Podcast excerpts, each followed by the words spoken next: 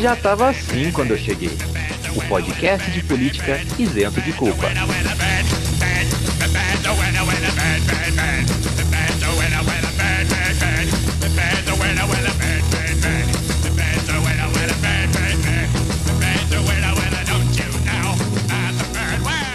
Salve, salve, meus queridos isentos de culpa. Como estamos? Tudo bem? Espero que seja tudo bem nessa agradável tarde, noite, manhã, madrugada ou quem sabe espaço lapso temporal que você está ouvindo esse podcast. O meu nome é Vinícius Manduca, sou sociólogo de formação, sou podcaster por empolgação. Ao meu lado ele que tem as mesmas ocupações que eu, Henrique Macedo. Salve todas e todos. Ao meu lado o irmão dele, Arthur Macedo. Olá, queridas e queridos. Ao meu lado, o meu irmão, Bruno Manduca. O pessoal. Ao meu lado, meu caro amigo podcaster Coyote. E aí, gente? Vocês podem ver que eu não vim aqui por nepotismo, não. e ao meu lado, meu grande amigo Gustavo Zapa. Salve, salve, pessoal. Isso aí, como vocês podem ver, vários lados, todos os meus lados, mais lados que uma bola. Estamos cercados de pessoas alegres, felizes, contentes pessoas inteligentes, pessoas que gostam de longas caminhadas pela praia, enfim. Essa é a nossa edição especial de aniversário. Sim, já estava assim, já tem um ano. E então trouxemos toda a nossa bancada para compor esse programa, para compor aqui e fazer um programa muito especial. Tá começando então, já estava assim quando eu cheguei, o podcast que pode pedir a segunda música no Fantástico com o seu sexto governador preso. E não pode falar ninguém. Fala, galera. Como é que vocês estão? Ah, eu tô bem. Na medida do possível, não é mesmo? Ó, eu, tá eu vou, já né? vou interromper aqui pra falar que quem tá bem tá errado, porque tem que estar tá todo mundo mal diante do cenário generalizado. Mas, Já dizia a Marília Mendonça. Todo mundo vai sofrer. É. Acho que não tá com a referência, né? Exato. É, Exato. É a referência. Primeira música do podcast, há um ano atrás. Já era presságio. Eu só digo uma coisa, Dilma era à frente do seu tempo, ela previu toda essa situação quando ela disse, nem quem ganhar, nem quem perder, vai ganhar ou perder. Vai todo mundo perder. e é exatamente assim é, que vivemos hoje. Certíssima, certíssima. É, o duro... Já tava à frente do seu tempo. O duro foi a questão da meta do Temer, né? Porque, tipo, é tudo bem, o Temer não era meta, mas depois que atingiu a meta, precisava dobrar. Olha, mas aí que entra a estocagem de vento. É, da cabeça. Da cabeça do nosso presidente. Ah, ainda no clima da, da música sertaneja, dado o atual cenário também, eu só posso dizer que que saudade da minha ex. Ou do meu ex, o com barbo, o sociólogo, até o vampiro. Qualquer ex estava melhor. até o rolinho de Tinder, né?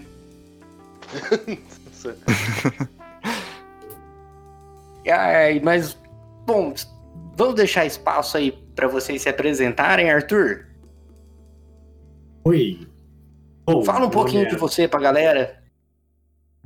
Tá bom, legal. Eu sou formado em Relações Internacionais, geralmente não é o tema que eu converso aqui no Já Tava Assim com o Delay, é, que é uma das grandes áreas que eu sou apaixonado, relação entre os estados mais propriamente, me formei na Unesp em 2012.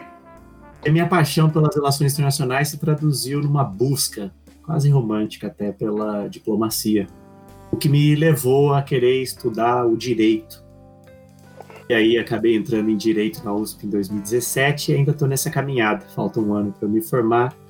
Dou as minhas breves, brevíssimas considerações aqui, é, cerca de 15 em 15 dias. E o meu personagem favorito do Dragon Ball é o Kakaroto. Vou passando por nosso cientista, vocês não perceberam, eu tô ainda aqui em ordem alfabética. Bruno, fala um pouquinho de você pra galera. Bom, pessoal, eu me formei em Química na UFSCar. Entrei no mestrado aqui na USP São Paulo. Terminei faz dois anos e emendei o doutorado. E agora estou aqui, começando o meu segundo ano de doutorado aqui. Tudo na Química. E meu personagem de Dragon Ball preferido é o Kuririn. Muito bem, muito bem. Coyote, dá uma letra pra galera. E aí, gente, tudo bem? Pra quem não sabe, aqui é o Coyote, o Hugo Vinícius. É, eu curso medicina, não vou falar em qual faculdade, porque eu quero fazer um episódio contando histórias da faculdade, então eu não quero que os meus professores venham atrás de mim, não é mesmo? Então melhor manter no anonimato. Vocês podem ver, é, eu sou estudante universitário, que significa que sou vagabundo profissional maconheiro, segundo o nosso querido governador e nosso querido presidente. De forma geral, eu só sou estudante de universidade, faço basicamente isso, gravo podcast, pra quem não sabe, gravo lá o Prosa Errada, que o pessoal do Já Tava Aqui sim quando cheguei participou, nos episódios muito legais, inclusive, se vocês quiserem conferir depois. É, também eu participo aqui do Já Tava fazendo o quadro da, do Herdeiros da Lei Rouanet, junto com o Zapa, só que eu venho e falo sobre obras audiovisuais, principalmente filmes, mas a gente traz umas séries de vez em quando também. E meu personagem favorito de Dragon Ball é o Piccolo, que é o melhor pai do que o Goku. Do que o Goku. mas, mas isso com certeza. O cara pode voltar da morte a qualquer Com momento, certeza. ele só volta pra dormir. Zapa, fala um pouco pra galera aí. Desculpa aí a- o meu momento de expressão. Bom, eu sou o Gustavo Zappa. Você já conhece minha voz por aqui porque eu tenho a honra de participar do quadro de indicações culturais, Herdeiros da Lei Rouanet, falando de livros. Eu tenho a minha página no Instagram, Dias Eu Li, no qual eu gosto de ficar tentando convencer as pessoas a lerem os livros de ficção, teoria ou quadrinhos que eu gosto, só para ter com quem conversar sobre eles.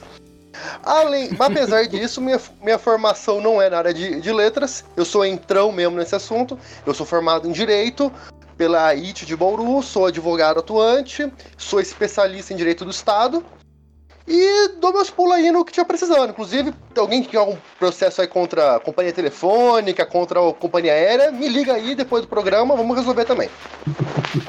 Manda DM no, no perfil desses dias, adiciona lá, esses dias eu li, manda DM que o, que o Dr. Zapa vai responder. Pagando bem que mal tem, estamos fazendo. É, A IT de Bauru que tem dois ministros. Ministros emplacados aí do governo.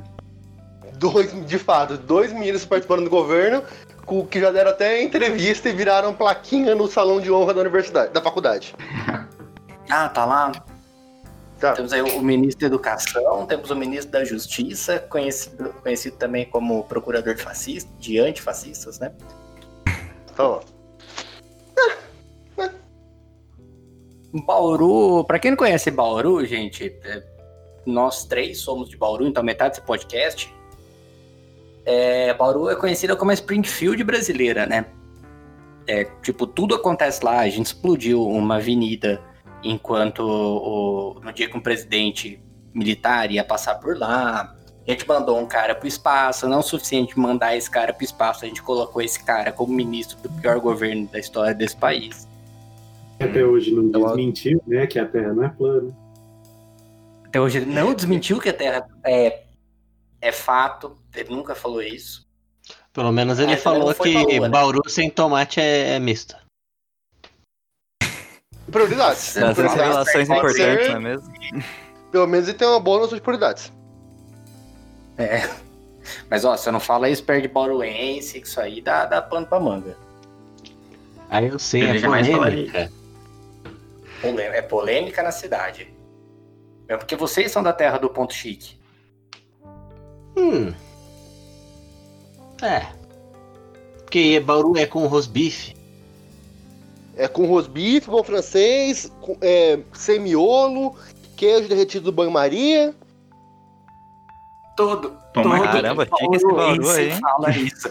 Esse texto é decorado por todo bauruense. Quando a gente Vocês sai sabem, do- vocês sabem, vocês sabem que tem uma lei municipal em Bauru estabelecendo qual é a receita do lanche Bauru, né? É, isso é muito chique, isso é europeu. Tem, tem uma lei municipal, é praticamente denominação de origem, tem lei pra definir qual que a receita. É, o E como é que eles servirem errado? Inclusive, o acordo Mercosul-União Europeia só não saiu porque não foi incluído o lanche Bauru nos itens de denominação de origem. Senão teria dado certo. Só travou porque faltou isso. Champanhe que se foda. Isso aí meio de menos. Exato. Então, acho que a gente pode começar essa, essa edição, né? A gente tá rolando um pouquinho pra começar. Comemorando o ano, então, esse podcast, podcast que estreou no dia 6 de setembro de 2019, sobre a ideia de dois jovens sonhadores, sem muita perspectiva de futuro, tentando controlar as próprias ânsias, os próprios desesperos, sem ter pra onde correr, sem ter pra onde ir. Por que não dizer, sozinhos num salão escuro?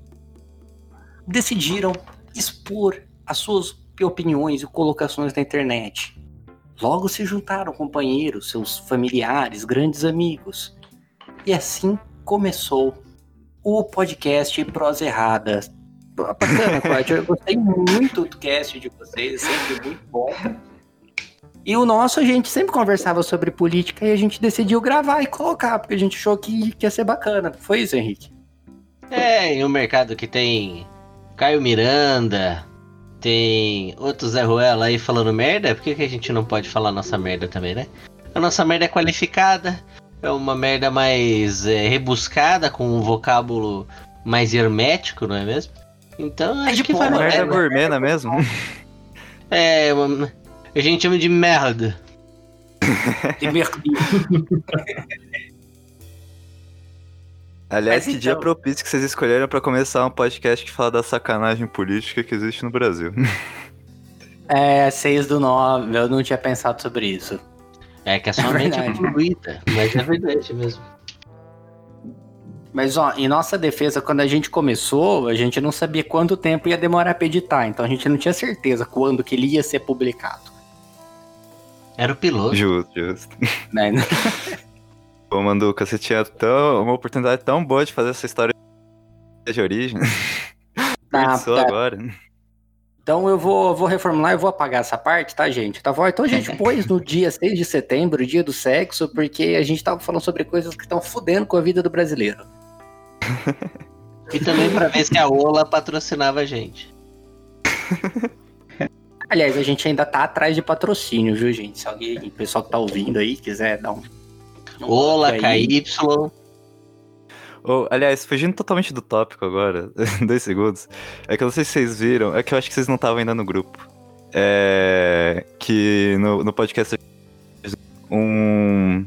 é, podcast de alguma marca de camisinha, não lembro qual camisinha, marca que era. Mas atrás da, da embalagem tem o QR Code que você coloca lá e você acessa o podcast. É, não, não tem nada a ver com o assunto, só queria trazer esse fato aqui. Não, mas é informação, é informação. Como diria o Rogerinho. Isso é importante, porque quem vai atrás de Code pra ouvir podcast nessas condições, não é mesmo? Não, é, é- você imagina no momento. Você tá lá, não, você pegou a camisinha? Sim. Tá aqui. Ah, espera aí, é 40 minutinhos só do podcast. A gente pode dar uma escutada aqui. Ai, cara, não sei quem foi o gênio de marketing pensando nisso aí. Ai, mas enfim. Somos um podcast, então, virginiano. E como todo mundo aqui é das sociais, todo mundo acredita em signo. E a gente sabe pra que que serve o signo no momento atual do Brasil. Então, Coyote, fala um pouco do Chaka, Cavaleiro de Virgens. Só uma coisa primeiro que eu queria falar que eu sou das biológicas, com, com tendências sociais, ascendente em social, mas o signo é de biológicas aqui. É, mas aproveitar trazer esta grande obra que é Cavaleiro do Zodíaco para esse podcast e falar que o Chaka, que é o cavaleiro que o Aeriora, que é o Cavaleiro de Leão, definiu como o homem mais próximo de Deus. Porque dentre os Cavaleiros de Ouro, ele é o cavaleiro que tem o maior cosmo. Ou seja, o, o maluco. Calma aí. Como a gente tá de palavrão antes só de eu continuar aqui? Pode falar palavrão, não pode? Fica à vontade. Qualquer coisa a gente põe um pi. Beleza, beleza. Então você pode ver já que o maluco é pica mesmo. que ele bota medo até na Ariora. Além disso, o Shaka é, vem do nome original do Buda, que agora eu não vou lembrar, perdão, que aqui a memória é, é baixa. Mas o nome dele vem do nome original de Buda e ele na história ele é a reencarnação do Buda. que, pra quem não sabe, é como se fosse a entidade suprema da do budismo e do shintoísmo que é associado lá no Japão, que eles meio que fazem uma mescla de shintoísmo com budismo. Então por isso que ele é uma, uma figura tão importante assim. Além disso, o golpe especial dele é de tirar os cinco sentidos do, de quem acerta, então é um golpe, outra coisa muito foda. Então você vê que aqui é um podcast que tem um signo muito bom. Só perde pro Gêmeos, que é o. que é o Saga. Que aí eu, eu me enquadro em Gêmeos, então eu tenho que defender aqui a classe, não é mesmo? É, e é, é um. Esse poder do Chaka é um poder que pensa no outro, né? Porque a casa seguinte é de escorpião, então nada melhor que você perder a audição antes de falar com o Miro. E eu parei agora com piadas nerds. eu queria que você fizesse uma complementação, Coyote, na sua fala, que eu acho muito importante. E que, que você ainda não respondeu isso no cast. Contra que Bolsonaro você se garante na porrada? Hum, acho que contra o 04. Porque a gente tem perfis parecidos, assim, a gente fica o dia inteiro no computador, mas é fácil de descer a porrada. Com os outros eu não sei se eu me garantiria tanto, mas que dá vontade, dá vontade de descer a porrada nele. O Coyote ia propor uns 5 minutinhos no LoL sem perder a amizade. no LoL sem perder a amizade. Aliás, pra falar em 04, vocês viram que o 04 tava em conversas e associações com o, o ex-galã da Malhação? Secretário, que é atual secretário especial de cultura, né? Coisa Isso, secretário especial de cultura. No lugar da mulher que caiu e perdeu os dentes. Que por sua vez entrou no lugar do nazista. No, olha, você vê a sessão cada vez melhor, assim. A gente já chegou no Gigabyte agora, que a gente tá chamando a galera do Gigabyte já pra coorde- coordenar a secretaria. Vamos rodar tudo pra galera! Aê! É, já que a gente já tá no tópico de cultura, acho que você podia falar um pouco, Zapa, sobre essa cruzada contra a cultura aí, até em taxação de livro. Mas antes, responda, por favor, a pergunta: que contra que Bolsonaro vocês garantem na porrada? Olha, cara, modéstia à parte, eu acho que eu... o desafio ainda é muito grande, mas o que eu tenho mais vontade de pegar na porrada é o, o 03. Dudu? Dudu, Dudu, Dudu. O, o, o pet do Steve Bannon. Pet Steve Bannon. Dudu, Dudu é um cara que acho que todo mundo, é, é geral, né? N- não tem ninguém nesse governo, fora o próprio pai, que dá mais ranço que o Eduardo, né? É, porque o, o 02, que é o, o, o Carlos, eu, eu me dá a impressão assim que. Sabe, meio tragicômico? Uma pessoa que você fica com raiva, mas fica com pena ao mesmo tempo, sentimento meio dúbio. Não, não, não consegue me despertar o mesmo. O- já o Dudu, é, esse me, me, me chateia, me incomoda mais. Uhum. É, Então e eu, se eu pudesse escolher um passando porrada, com certeza seria Dudu Bolsonaro, Pet Steve Bannon, mascote do Lavo de Carvalho. Respectivamente, né? Língua inglesa, língua portuguesa, a gente tem que fazer as atribuições corretas. Sim, respectivamente nessa ordem. É, pet e mascote, depende de qual quem tá, quem tá puxando o saco no momento. Mas então, sobre a questão que você, você colocou, posso já desembestar ou o que você quer passar pra, pra outra pessoa primeiro? Fica à vontade, vai direto. Cara, vocês viram aí, né? Ponto pacífico, todo mundo sabe, todo mundo fala. Quando eu não era nem nascido, já se dizia que no Brasil precisava de uma reforma tributária, né? Isso aí, todos os candidatos a presidente da República propuseram nos seus planos de governo uma reforma tributária desde quando o Collor ainda não tinha fama de. Deixa quieto. de ser tipo Oeste. Mas aí, obviamente, o, como toda a agenda econômica desse governo maravilhoso, quando eles têm uma ideia, ela é ruim. E só não é ruim quando ela é pior. E na ânsia de aumentar a arrecadação, sem é, prejudicar os interesses das castas mais privilegiadas da nossa aristocracia republicana, resolveram. tent- o- Há uma vontade do Paulo Guedes de tributar livros que hoje não podem ser tributados por força da, da Constituição. A gente tem a vedação de tributação de, sobre os livros, que se estende aos insumos, que se estende a revistas, que se estende a e-books, e, e eles querem como é tributar isso. Eu sou da opinião que, na verdade, é, isso aí não é uma questão prioritariamente financeira de orçamento. Eu não, eu não eu adoraria ver os números, não vi ninguém do governo apresentando os números, mas eu não acredito que teria um impacto fenomenal na arrecadação. Até porque a gente sabe que o brasileiro, infelizmente, tem uma média de leitura baixa, tem uma média de questão de livros baixa, então não é isso que vai levar a gente a, a criar uma colônia em Marte. Vai no máximo dar um caixinha. A questão disso pra mim parece muito mais o peso simbólico, né? Tal qual as lives do Paulo Guedes.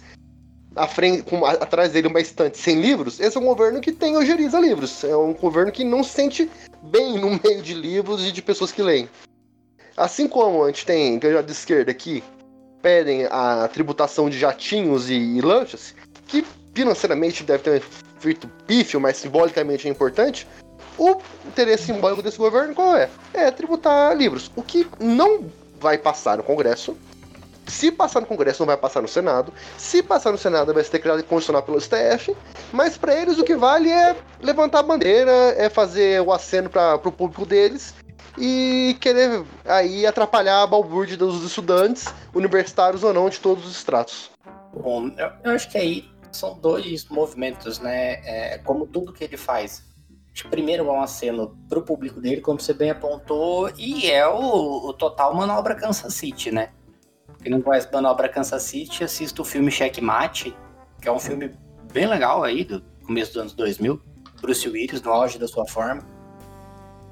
Mas é o que ele faz com a esquerda, né? A cloroquina que ele dá pra EMA, é você monopolizar, eu vejo assim, né? A ideia de monopolizar o debate e alguma coisa que seja fácil de se debater em face, enquanto está acontecendo, por exemplo, cancelando.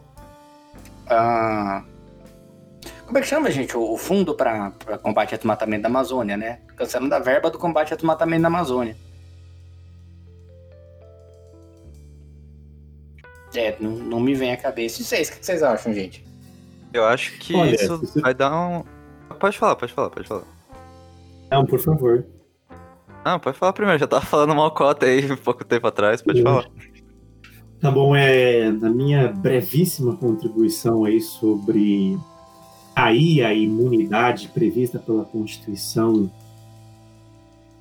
que reveste os livros de não serem tributados, me parece como é, foi bastante feliz, vou me permitir falar o Dr. Zappa, ainda que isso pareça aí bastante é, sério, mas ele traz elementos bastante interessantes como é, não sabe qual o impacto financeiro do ponto de vista do direito, é preciso, muitas vezes, do direito aplicado pela, pelo Poder Judiciário, ele deve ter uma ideia da consequência das suas ações, né, que ele chama até de teoria do consequencialismo.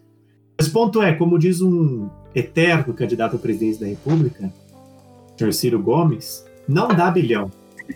Então, o objetivo é literalmente simbólico. Eles não conseguem arredar pé em termos culturais da associação com o nazifascismo.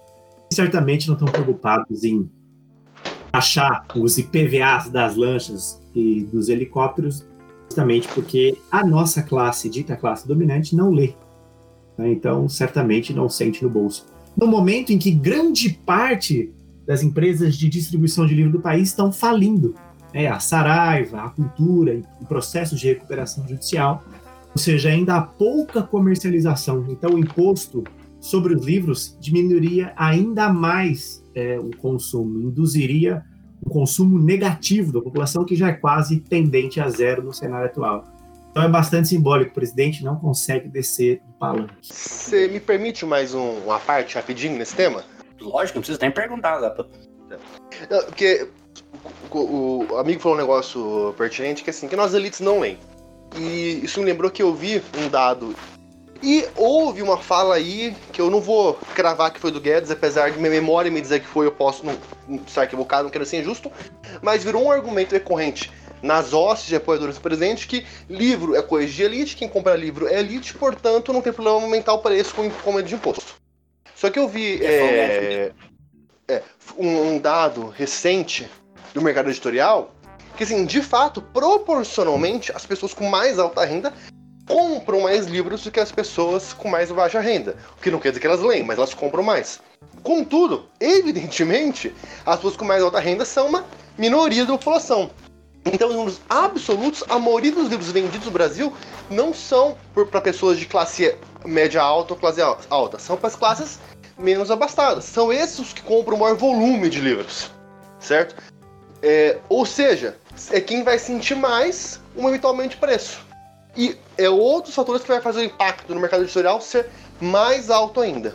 Mas uma coisa que eu estava pensando, depois de ter esse dado que me ocorreu, e que eu acho que é uma coisa que vai barrar essa, essa proposta do próprio governo, é que a gente sabe que um dos segmentos fortes do mercado editorial no Brasil, tal qual do mercado de música também, é o, é o mercado de publicações religiosas, de livros gospels, né? Tal qual a música gospel tem muito, também é muito forte.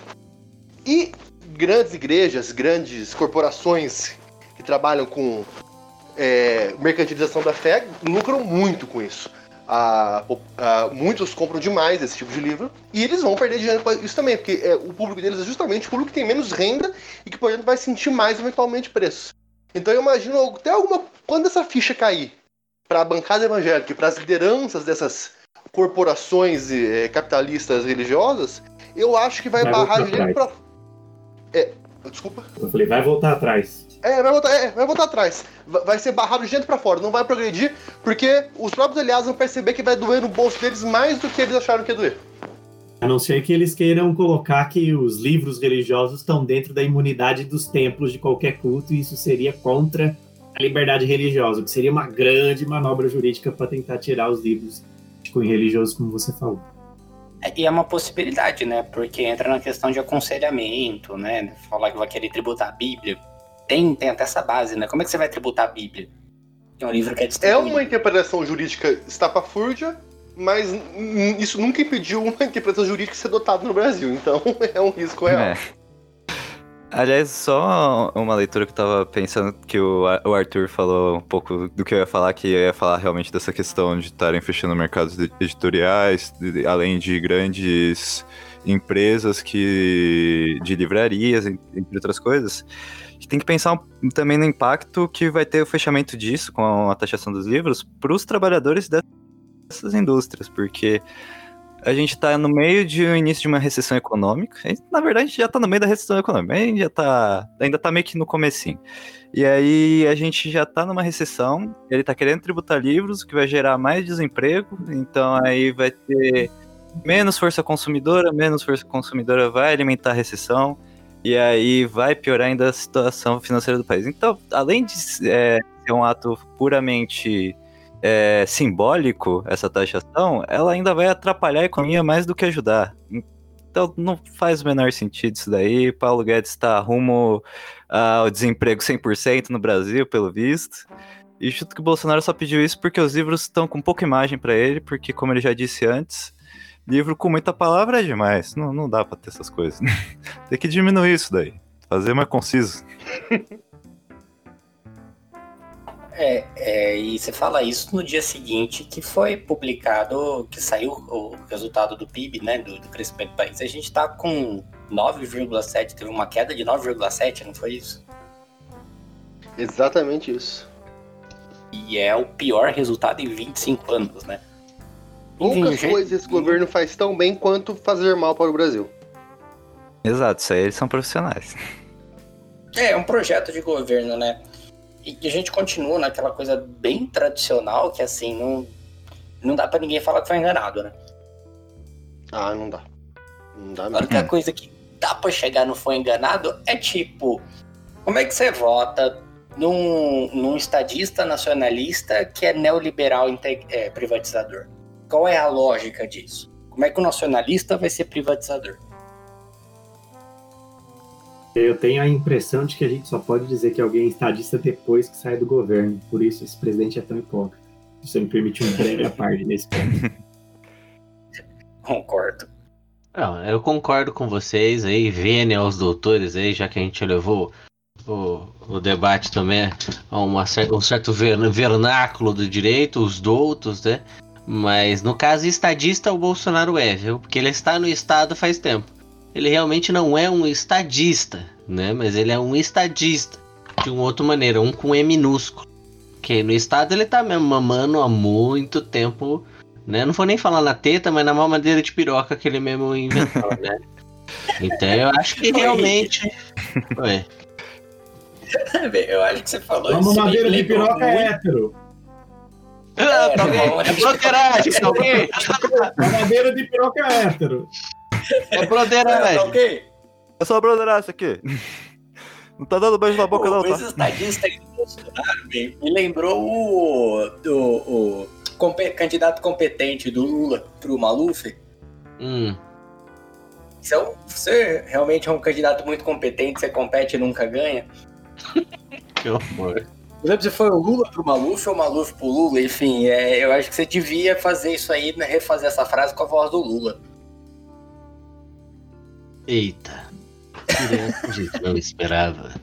Não é mesmo? Queridos, eu queria deixar muito claro que o Bolsonaro nunca fez nada por esse país. Tirando dormir e tirando dizer que comia gente no apartamento, usando verba pública, ele realmente nunca fez nada por nós. O máximo que fez foi aí receber dinheiro através até da mulher dele, porque nem ele tem competência de receber dinheiro. E, inclusive, ele tem um amigo lá em Atibaia. Eu também tinha. Mas eu tô preso e ele tá aí. Veja que ironia. Acho que não funcionou, pode tirar. E tá vendo? Ninguém ficou constrangedor agora. É assim. Eu sou fã dessas imitações. eu- É deferência, presidente, é deferência. É, é pra, pra gravar aqui. Pra gravar aqui, eu tava escutando o nosso primeiro episódio, saudoso primeiro episódio, em que a temática principal foram. Era o, a, a questão do orçamento do CNPq, lembra? Uhum. Ah, eu lembro. Eu lembro. Como não É, lembrar aquele. Lembra aquele tempo que até hoje você sabia, vou receber ou não vou receber? Vou receber ou não vou receber? Acho que não vai ter verba. Acho que foi tudo pros travesseiros NASA. E não sobrou nada para o jovem estudante. Era bem tranquilo. E daí eu perguntar pro, pros dois bolsistas do CNPq, né? Acho que vocês podem falar um pouco sobre isso. Como é que tá isso agora? Quais são as perspectivas de futuro para além do suicídio coletivo? Agradecer ao CNPq por ter pago, verdade, todo mês. E- Isso pelo menos foi.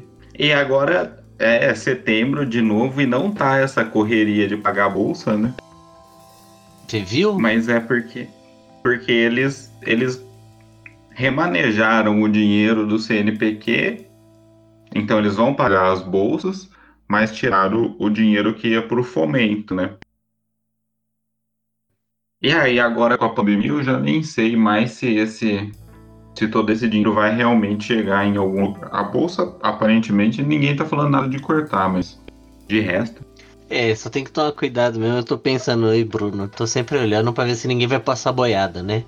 Porque vai que passa aí uma leizinha. É que você tá mais tranquilo que você tá na- numa coisa produtiva, que é a química. Como eu tô, sou improdutivo da sociologia, eu, né? Então aí fica difícil realmente. Como falar sobre polícia é uma coisa realmente que não leva ninguém a nada. Todo mundo sabe que é pau e bala e acabou, não precisa fazer estudo pra isso. Né, mas. se tem alguém que vai estar na mira desse governo é você, né, Henrique? É, não, mas vamos fingir. Gente, o meu endereço é Rua da Gávea, 140, entendeu? Quem quiser pode me procurar aqui. Grande Mojimirim. Mas na verdade tô pensando em mudar para Rio das Pedras, que lá realmente tá tudo tranquilo. É... Mas tirando isso, tem a parte realmente que eles vão centralizar a escolha dos bolsistas, né? Isso realmente vai ser difícil, porque esse é o último ano que as bolsas CNPq estarão 100% no, contro no controle dos programas de pós-graduação. Basicamente, isso vai dar para os nossos amigos do CNPq e da CAPES a capacidade de escolher que projeto eles vão bancar, né? E isso é perigoso demais, porque mesmo que o seu amigo Vinícius Manduca, o Abraham, ainda esteja lá no, é, ainda esteja tirando uma onda de Miami Vice, é, foi ele também que começou essa coisa de, de falar que a gente estudava coisa estranha, que a gente tinha que ser pagar com o nosso próprio dinheiro, se quiser estudar com funk, coisa e tal. Só que isso parece uma política de governo muito forte, né? Então provavelmente as pesquisas agora, só aquelas que falarem de Bíblia, é, falarem de. É, você pode até estar coberto se você não falasse de aborto. Eu tô tranquilo. É, talvez a gente tenha que refazer os objetos, né? Tipo, Sociologia dos Dez Mandamentos.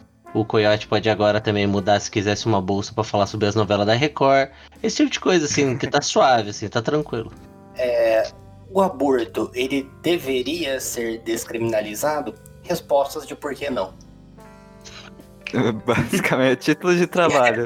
De 2020 pra frente é assim os títulos de trabalho. É a cruzada direta, né? A gente até conversou um pouco sobre isso no episódio, mas a gente trabalhou numa questão um pouco mais teórica e epistemológica, né? Mas é a cruzada da ciência que, que a gente. É uma cruzada contra a ciência que a gente vem enfrentando, né?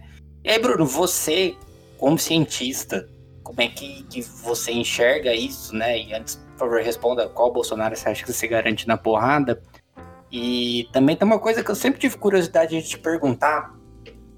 É, o, o Abraham Van Traub, ele comentou da possibilidade da produção de metanfetamina nos laboratórios de química das universidades. Eu queria saber se como é que tá a produção de metanfetamina aí na, na USP. É, primeiro, o Bolsonaro que eu me garantiria uma porrada, eu acho que seria o nosso presidente mesmo. Assim, não que eu seja muito atlético, mas a a flexão eu faço melhor que a dele. Ah. É, qual foi a outra pergunta? Metanfetamina, né? Isso. É, então, assim, tá, tá bem fraca, tá bem devagar, porque agora a gente tá trabalhando em, em regime de rodízio, né? Não pode ficar todo mundo no IKEA ao mesmo tempo, então deu uma boa baixada. É, o- os insumos não estão chegando, né? Falta trem pra gente assaltar. E aí a gente não tá conseguindo muito produzir as metanfetaminas, mas assim, as que saem, saem uns cristalzinhos azul assim, delícia. Boa. Posso derreter a pergunta pessoa tá indo de vento em polpa? Eu só falaria aí adulta, adulto Ministério Público que isso é liberdade poética para não juntarem isso numa eventual denúncia pelo tráfico de drogas. né? É bom. É, então deixa eu deixar claro aqui que às vezes, às vezes, né, a nossa ironia não sai, mas enfim. É assim. Não dá, não tem como fazer metanfetamina numa universidade sem que ninguém saiba. É, Não, não é Você já tentou barato. É, Não responde, não responde. Não, responde a gente sabe, que professor universitário é tudo comunista, eles estão encobrindo. É, é tudo muito caro. É, tem sempre alguém vendo. E não, não é não é um trivial assim que que as pessoas podem achar que acontece pode acontecer num laboratório de química que é só ter a vontade não é mas acho que é isso Queria fazer uma pergunta com você também, que tem aí, tá fazendo doutorado, tá na caminhada. Essa é uma pergunta séria. Ozônio no cu dos outros é refresco? olha lá no meu laboratório a gente usa ozônio para degradação de, de poluente Ah, a piada E assim, eu tá não, ótima. eu não sei a- a- exatamente o que, que ele vai fazer no corpo. Eu sei o que ele faz na água suja. Ele, ele destrói tudo. Então eu imagino que se você enfiar ele lá, até ele, sei lá, chegar no seu pulmão para matar o vírus, ele já te comeu por dentro, assim. Então eu não. não- eu, eu não vejo. É um, é um negócio que forma radical livre que basicamente corrói tudo que é orgânico. Então ele vai corroer ali. Não sei, não, não, não vejo isso sendo. Olha, ma- mas, gente, desculpa, mas tá faltando visão pra vocês. Se o paciente morrer, o vírus morre junto. Então funciona. Exatamente. Esse é o projeto do governo, aliás. A gente vai vencer. É, é por isso que fez o negócio do vencer na Covid. Tá morrendo mais gente, estão vencendo. Cada hora que morre um, é menos Covid que tem no mundo. É, isso, é, isso é fato, né? O negócio é pedir, por favor, pra Globo divulgar também o dado das pessoas que se curaram, né? Detalhe é que não se cura, né? Ô Coyote, fale pra nós aí, como estudante de medicina. Não existe cura, é isso? Ou porque eu tô, eu tô viajando aqui, tô no tóxico? Ah, sim, sei, sim. É, por enquanto não tem um medicamento, que, eh, tipo, cloroquina que o Bolsonaro defende, fala que é a cura maravilhosa do negócio. Não existe um medicamento que você chega lá, se dá pra pessoa, pronto, curou de, de Covid, tipo, como se fosse um antirretroviral que poderia, um antiviral de forma geral, que poderia parar o vírus. Não tem nenhum ainda com estudo que fala, olha, isso aqui para de vez o vírus. Por enquanto não tem um medicamento de cura. O que cura mesmo, cura, assim, para, para de você pegar a infecção disso aí é vacina. vacina relativamente cura, porque você cria imunidade, aí seu corpo ah, combate o vírus e aí você dificilmente desenvolve a doença. Mas assim, remédio que cura isso aí não tem. Tipo, você vai ter o processo da doença, aí quando você desenvolve a imunidade, e aí as suas chances de pegar o vírus são menores da próxima vez. Mas como teve o caso recentemente, que eu acho que até vale a pena ressaltar, teve o caso daqui, do homem chinês que teve recontágio com Covid. E assim, eu, eu tava vendo mais ou menos como é que foi o caso dele. Ele pegou Covid em Wuhan. Em, nossa, Wuhan, perdão meu chinês aí. É, ele pegou, te, é, curou do Covid, ele teve a melhora dele, o sistema imune conseguiu combater.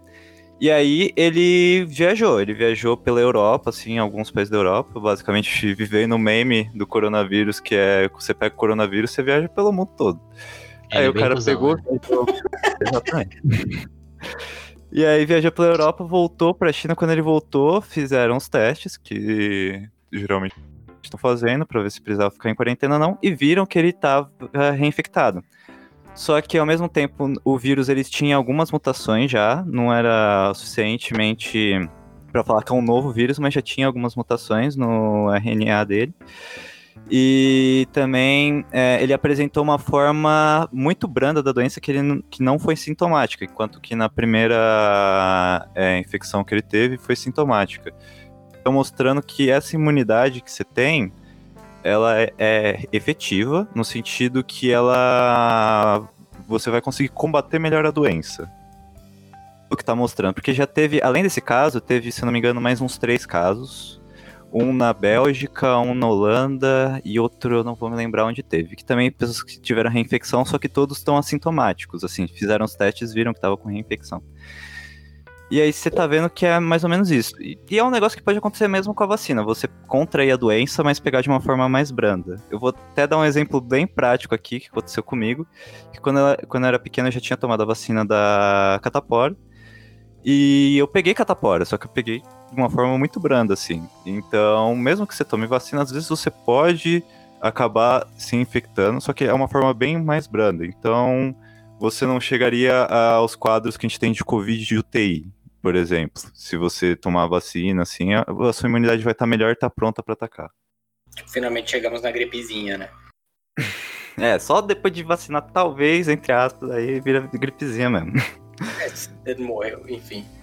Mas, ô Bruno, é, faltou Oi. você responder bem as coisas e tal, só faltou aquela coisa mais, um pouquinho assim, mais séria com relação aos outros que a gente perguntou. Como é que você tá vendo essa cruzada contra a ciência, você como cientista, e o- a, a descrença né, da ciência no, no geral? Nossa, tá foda.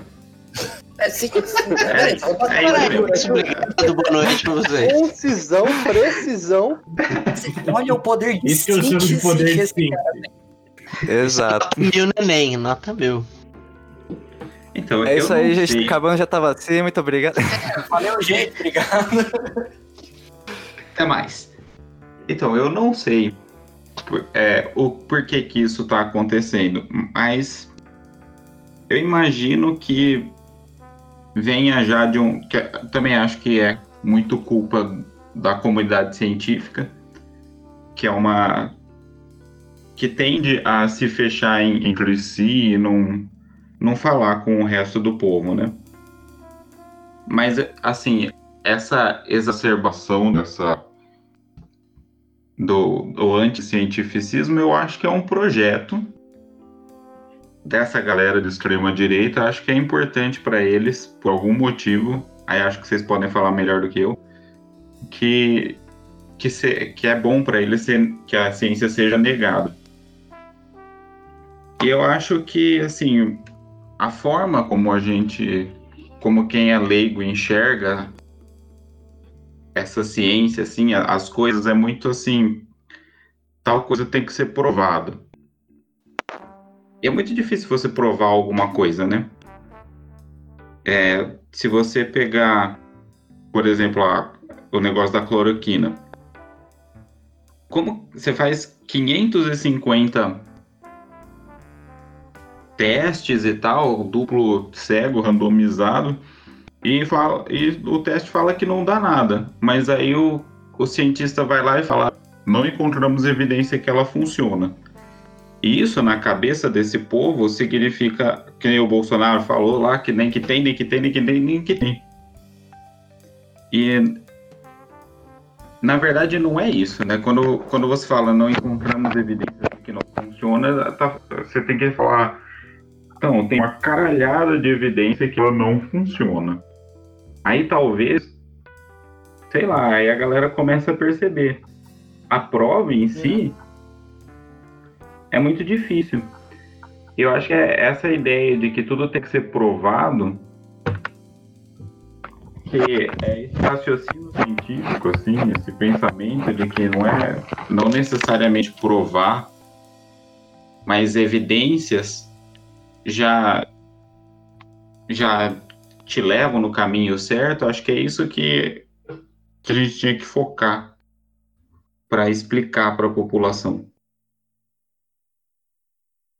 É. Muito, muito boas as colocações, Bruno. Muito boas mesmo. É interessante. É útil, né? Essa descrença na ciência. E é uma instrumentalização do conhecimento científico, né? Porque a frase, não, tem um estudo científico, não, a ciência comprova que ela é muito usada por essa galera, tipo, apoiadores de Bolsonaro e coaches quânticos, né? Mesmo sem ter apropriação científica mesmo. Ao mesmo tempo que eles fazem coisas que levam à descrença completa da ciência, né? Então eles instrumentalizam para interesse próprio. É, e geralmente eles usam esses. É, já- por exemplo, no caso da- dos antivacinas, que eles, eles têm um.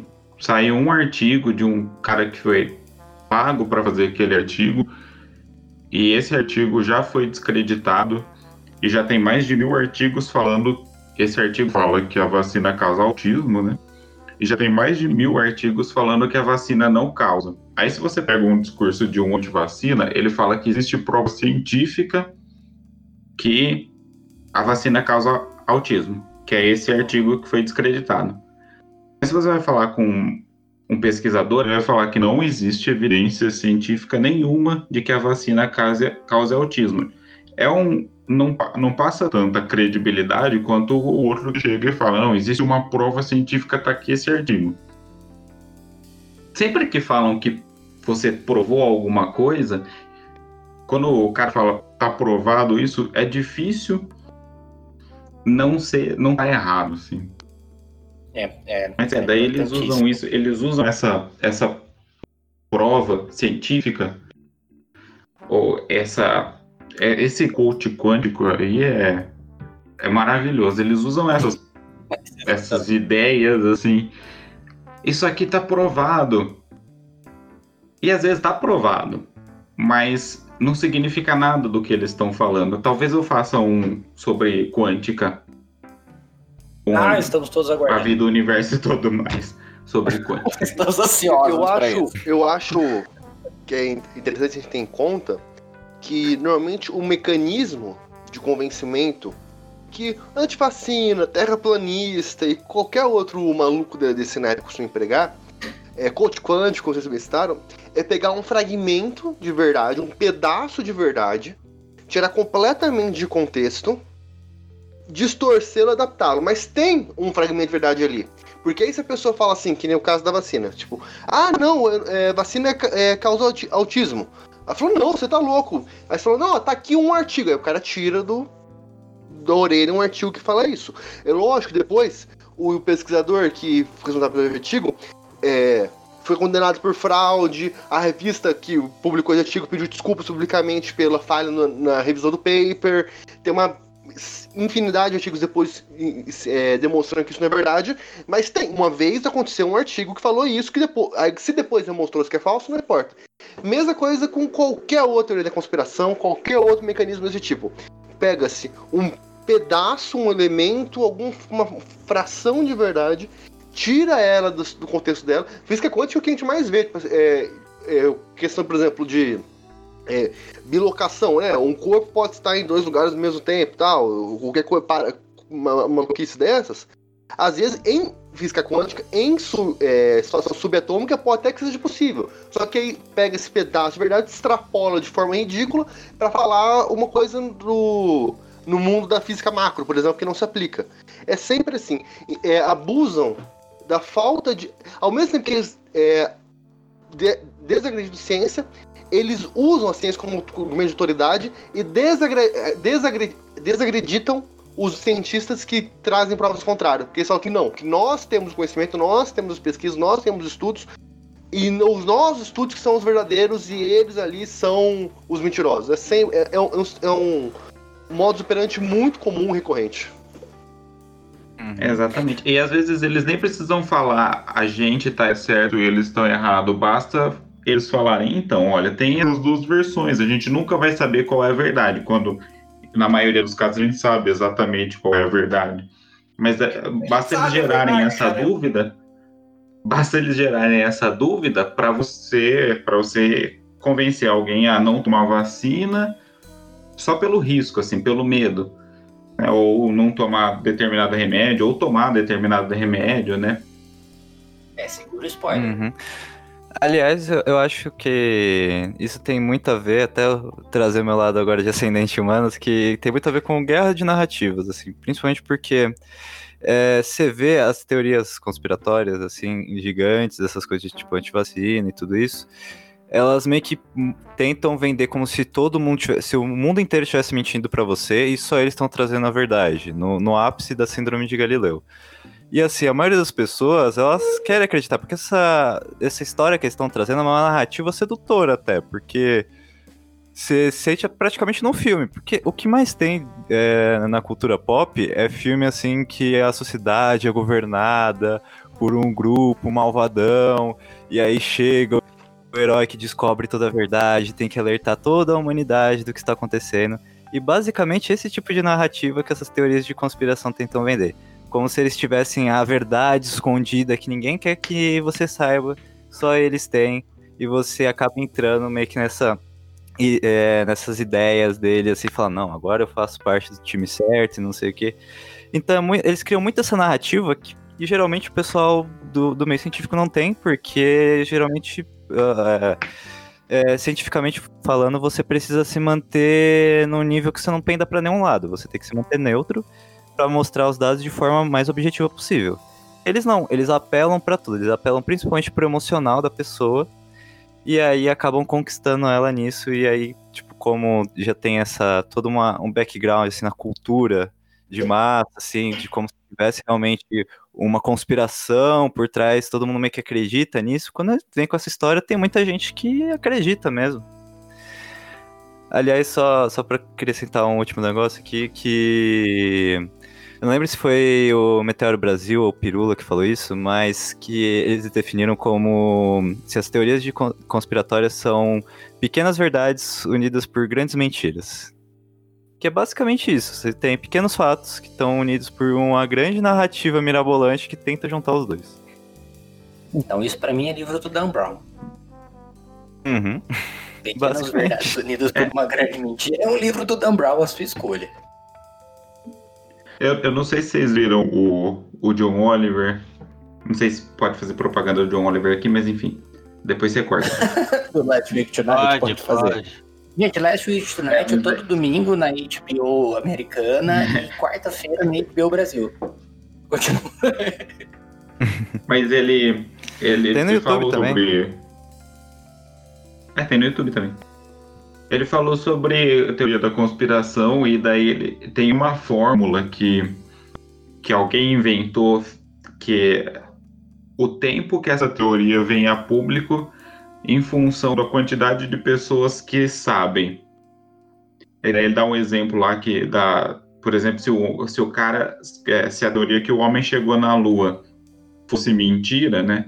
O fato disso ser essa teoria da conspiração requereria, acho que 400 mil pessoas, 3 mil, 300 mil pessoas, sei lá, que estivessem incluídas assim. E daí, se você põe na fórmula, isso daria que essa teoria seria descoberta em três horas, assim.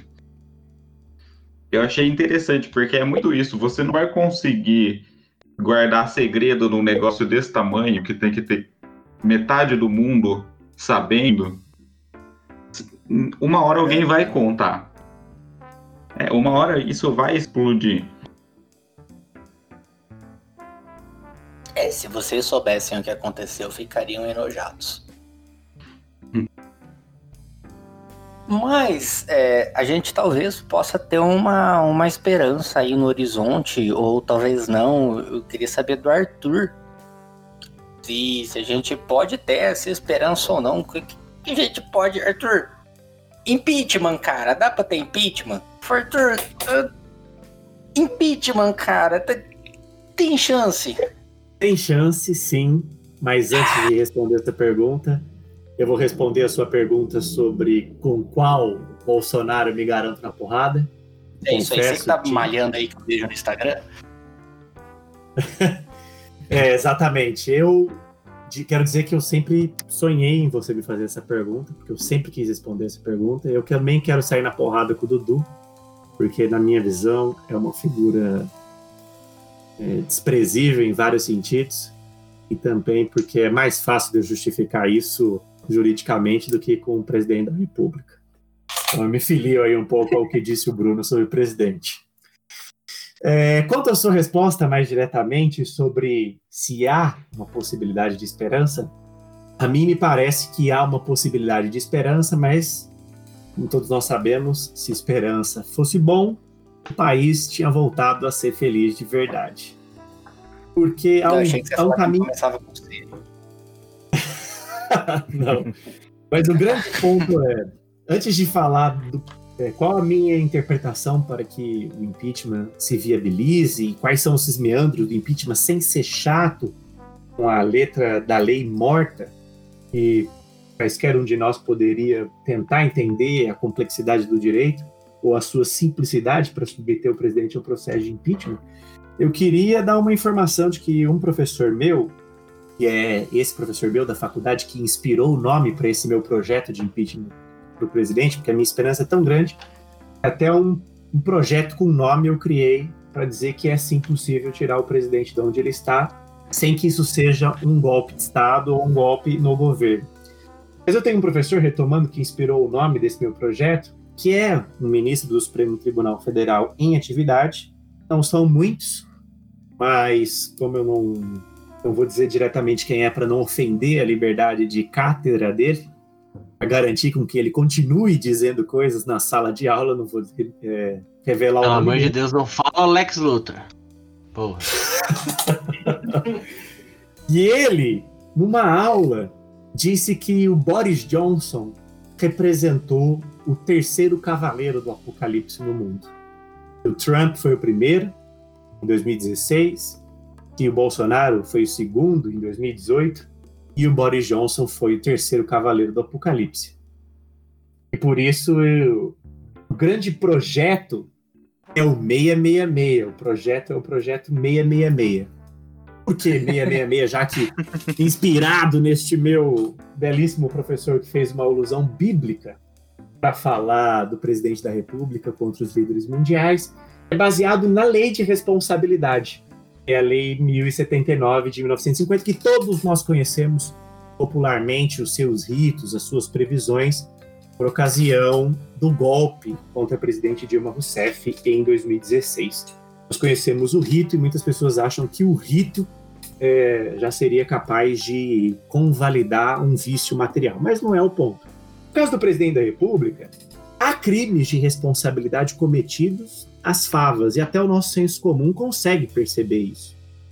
Né? Mas eu queria ter um, um destaque do artigo 4 da lei, que diz o seguinte: são crimes de responsabilidade os atos do presidente da República que atentarem contra a Constituição Federal especialmente contra aí ele vem com vários números incisos para taxativamente dizer quais são especialmente crimes.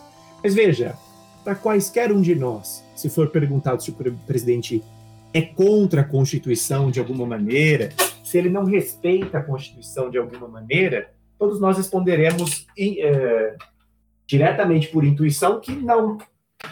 Ele não respeita a Constituição. Então, o próprio artigo 4 poderia já ensejar um processo de impeachment pelas várias atrocidades contra a Constituição da República que o presidente comete.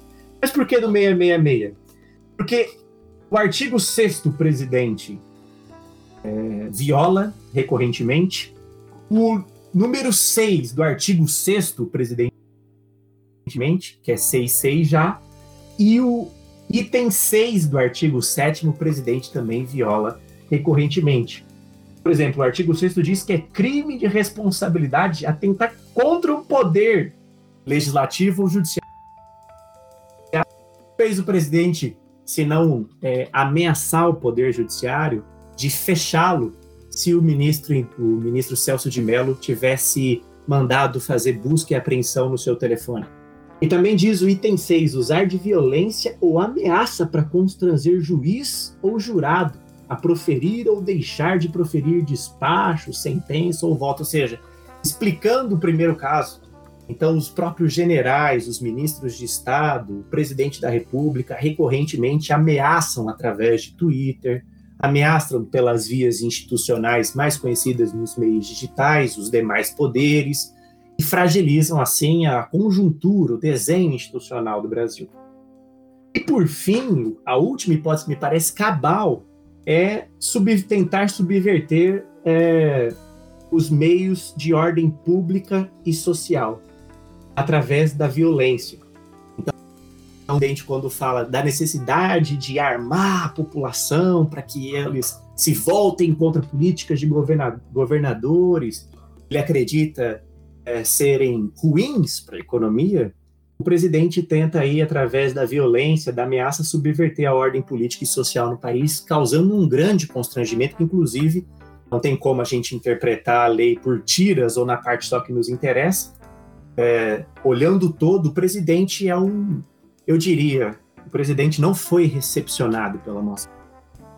O presidente deveria ter ficado antes de 1988, porque mesmo não sendo uma lei, é, pessoas com esse modelo mental não poderiam estar à frente da, do Poder Executivo no Estado Democrático de Direito. Por isso, ainda assim, com farta capacidade de subsunção do, dos fatos que o presidente faz às normas do crime de responsabilidade, sem contar os, os vários crimes comuns que o presidente comete, também poderiam ser julgados pelo Supremo, no caso porque crime comum é julgado pelo Supremo, e crime de responsabilidade é julgado pelo Senado, mas de qualquer maneira são hipóteses de impedimento.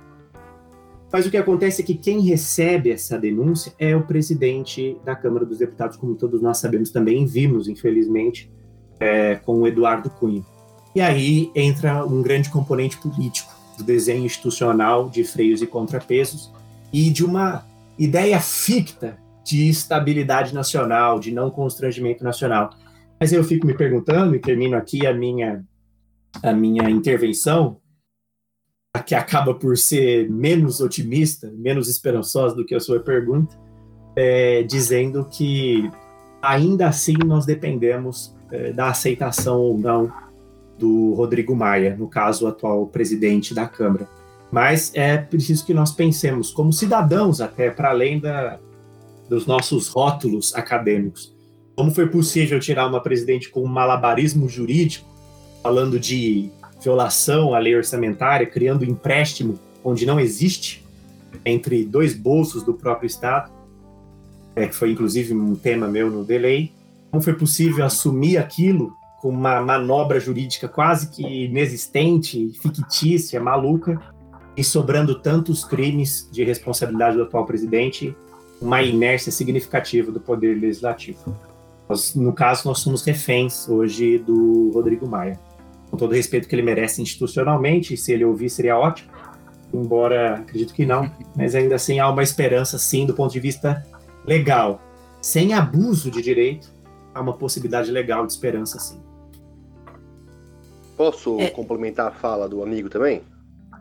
Faz favor, Zap, eu só queria fazer só uma colocação assim, vontade. intermediária, que não vai acrescentar em nada. Eu espero que ele não ouça na realidade, Arthur, porque se você falar que estamos todos em reféns, reféns dele, o ego dele vai lá em cima e aí que nós tá fudido mesmo. Eu só queria, só antes do Zapa falar, rapidinho, Zapa, mas não Fica tem nada a ver com direito. É que não tem nada a ver com direito mesmo. A gente sabe que o, o Rodrigo Maia não pode fazer nada, porque quando os pais do Harry Potter precis, precisaram mesmo dele, ele caguetou. Então. Pouca gente pegou a referência, mas é, é isso. Nunca tinha feito essa associação. É, Zap, dá, É, dá alguma coisa séria desse podcast, velho. Não, sobre impeachment, acho que assim, a gente sempre tem que ter em vista que o atual presidente da República ele comete crime de responsabilidade praticamente dia sim, dia não. Uma das hipóteses de responsabilidade, que está no artigo 9, é proceder de modo incompatível com a dignidade, a honra e o decoro do cargo. Eu acho que se eu sintonizar na televisão agora, em um canal de telejornal 24 horas, vai ter o presidente fazendo algo que atente contra a honra, a dignidade ou o decoro do cargo. Invariavelmente, quase todo dia. Se ele tá acordado, ele tá fazendo algo que atente contra a e dignidade do cargo. Isso é intrínseco da postura dele. Então, fundamentação jurídica sobra. A gente teria matéria suficiente para impeachment uns 50 presidentes só nesse mês com, as- com os dados do atual presidente da República. Então a questão não é no direito. Eu tenho até uma visão, apesar de viver do direito, é o que paga minhas contas, é o que eu vivo, é o que eu passo mais tempo estudando, eu tenho uma visão bastante cínica no direito e na prática eu costumo dizer que o que menos importa no direito é o direito em si. As circunstâncias ao redor importam muito mais. No processo de impeachment, isso não só é verdadeiro, como é diferente do resto do direito, é assumido. É um processo jurídico e político. A parte jurídica é muito fácil construir, é muito fácil criar uma narrativa jurídica que justifique um processo de impeachment. Na prática, que nós temos no direito brasileiro é a conversão do impeachment em voto de desconfiança, tal qual a gente tem em regimes parlamentaristas. A gente está vendo isso agora, não só essa discussão em relação ao presidente da República, mas também em relação ao governo do Rio de Janeiro, que eu não tenho na- nenhum apreço pela fi- figura do Walsh Witzel, ou se- o Wilson Witzel. É, pelo contrário, é, desconfio tremendamente dele. As, a gente está vendo essa mesma situação hoje também em relação ao governador de Santa Catarina, que também está próximo do Brasil de impeachment, que era um bolsonarista que se voltou contra o presidente de repente corre ser impeachmentado. E qualquer governador, prefeito ou presidente que não consiga manter uma base de apoio forte no seu, na sua respectiva casa legislativa, corre ser impeachmentado. É, é, é essa a dinâmica. Não é, de fato, a existência ou não de crime de respo- responsabilidade que vai pautar a ocorrência do impeachment. O que vai pautar é a circunstância política que tem ao redor. Hoje, o presidente goza de um apoio muito grande da população. A gente não pode fechar os olhos para isso. Mesmo no na, ponto mais baixo de popularidade dele, ele ainda tinha uma, uma parcela não só que o apoiava, uma par- parcela específica que o apoiava, como uma parcela que o apoiava com muito vigor, muita tenacidade, uma parcela barulhenta. E transpor essa força política é o ponto principal. O Rodrigo Maia não está fazendo um juízo jurídico, de jurídico se há ou não crime de responsabilidade. Isso pouco importa para ele, a gente sabe disso. A gente tenta ter alguma esperança na instituição, nas instituições, mas é assim, é, é- é persistência na ingenuidade da nossa parte. O Rodrigo Maia vai disparar o impeachment no momento que ele achar que é fazê-lo vai favorecê-lo politicamente. Enquanto ele achar que tem mais a perder do que ganhar, ele não vai. Eu lembro com muita clareza, poucos meses antes do Eduardo Cunha dar início ao processo de impeachment de Dilma Rousseff, ele foi ao Roda Viva e falou com todas as letras que não via motivo para o processo de impeachment contra o presidente Dilma Rousseff. Exatamente tal qual o Maia fez há poucos dias também no mesmíssimo Roda Viva. Então, se a gente quer ter alguma esperança desse presidente sair, seja por uma cação da chapa no TSE, que para mim parece já que está fora de cogitação, seja por processo de impeachment, seja por como for, não é na, na elucubração jurídica que a gente vai ter esse caminho. É na disputa política, social, de base. É tentando brigar com aquele tio maluco do grupo de WhatsApp, é tentando brigar com aquele colega de trabalho é, bolsonarista quase fascista, é tentando conversar com as pessoas e tentando fazer trabalho de base e conscientizar a- o maior número de outros cidadãos possíveis que esse presidente tem que sair. É esse o único mecanismo de perspectiva. Não há perspectiva de impeachment hoje, não por falta de instrumento jurídico. O instrumento jurídico está aí, está fácil. Não há perspectiva por falta de perspectiva política, por falta de cenário político que permita isso. É, é importante isso que você falou, Zap, e eu realmente eu digo é muito importante isso que você falou, porque cai no que o, o Bruno estava falando antes com relação à ciência, que a própria ciência se isolou e tal, foi o que a gente fez. Só chegou nessa situação porque a gente permitiu isso. Inclusive, assim, acho que todo mundo recorda, né? Quando todo mundo achava que o Bolsonaro não ganharia essa eleição, que seria absurdo alguém votar num candidato como, Bolso, como Bolsonaro. Tá aí, tem alta popularidade continua. Eu acho que agora ele não tá mais continuando crescendo, porque ele voltou a falar, né? Ele crescia enquanto não falava. A gente entra numa bolha do tipo, se a pessoa tá com essas ideias, ela simplesmente não vale a pena que a gente se convença, né? A gente não vale a pena ter esse debate, não vale a pena ter esse diálogo. E eu acho que o que você apontou é muito importante. Não é mais a, a conversar e convencer, é tratar mesmo. É, porque essa galera entende nesse nível. É, é esse tipo de conversa que eles entendem, esse tipo de conversa que talvez a gente tenha que ter, né? E só, só para adicionar nesse ponto, a gente tem a obrigação de constranger quem estiver falando esse tipo de absurdo. Essa é uma obrigação, porque se a gente está em um ambiente virtual ou presencial, agora não presencial porque a gente de, deveríamos estar em quarentena, mas no ambiente virtual ou no normal, ambiente presencial, e você vê alguém é, repetindo aquele discurso, caricato, negacionista, de não, cloroquina resolve, não, porque isso é o vírus da China que é para dar um golpe no mundo. A gente tem que constranger essa pessoa, porque às vezes a questão não tá mais nem nela, a gente não vai nem alcançar ela. A gente tem que a, manter as pessoas ao redor que ainda não estão completamente abraçadas nesse neofascismo, eu me permito classificar o bolsonarismo como uma forma de fascismo, a gente não pode, é, a gente não pode permitir que essa, essa construção ideológica naturalizada, que as pessoas ao redor comecem a achar, não é, não é tão grave assim, ah, não é, até que faz sentido, não, a gente tem que insistir em quão absurdo, quanto degradante, quão degradante, quão nojento são as falas do presidente e dos seus apoiadores. Senão a gente, a gente tá perdido. A gente tem que manifestar, é, é, botar em em momento os afetos mas não só os afetos positivos, mas os afetos negativos também. O Bolsonaro conseguiu a base apoio dele lidando com o afeto das pessoas. Quais afetos? O ódio, o ressentimento, o medo. A gente não pode descartar que as pessoas têm direito de estar com raiva, têm direito de estar com medo. Aconteceu muita coisa ruim nos últimos 20 anos que justifica esse sentimento. A gente não pode desprezar e se a gente não partir para a parte do sentimento também, do afeto, do, dos afetos, a gente não vai conseguir ganhar esse debate, porque não é mais uma questão de análise racional. Nunca foi, na verdade. A política nunca se tratou de disputa racional. A gente não, não, o ser humano não funciona assim. Então, por isso, quando uma pessoa lança agora um curso de política racional, vamos falar, é, discutir com o cérebro, com o estômago, isso aí é, é engodo, é ingenuidade. Porque não é, não é assim que se faz política, nunca fez política assim. A gente às vezes tem a impressão de que é assim porque se expõe uma persona polida, mas no âmbito as pessoas não estão decidindo por uma análise matemática quantitativa, elas estão decidindo pela forma que elas se sentem em relação àquelas figuras que, e aquelas ideologias que elas estão que estão em disputa. Nossa, pistolei aqui, dei uma exagerada. Desculpa aí, pessoal. Tô, tô... Respira, respira. Tô, ah, mas é normal. Se não pistolar no Brasil 2020, está vivendo errado. Tamo bem, tamo bem, tamo bem. Voltamos. Achei muito bom. A gente tem esse espaço semanal para fazer isso e a gente faz corriqueiramente. Que bom que você pôde aqui se soltar nesse momento. Uhum. Posso fazer um pequeno adendo, falar dos meus queridos colegas aqui? Eu já tô sendo influenciado pelos advogados, falando bonito já. Meus queridos colegas aqui. Mas assim, é. Do, assim, que vocês estavam falando realmente de toda a questão que o pessoal chega e ignora o, um bolsonarista quando vem em algumas redes sociais, que tudo muito vem dessa cultura do cancelamento que tem é, ganhado força nos últimos anos. Que basicamente, se você não concorda com as ideias da pessoa, você chega, só cancela ela.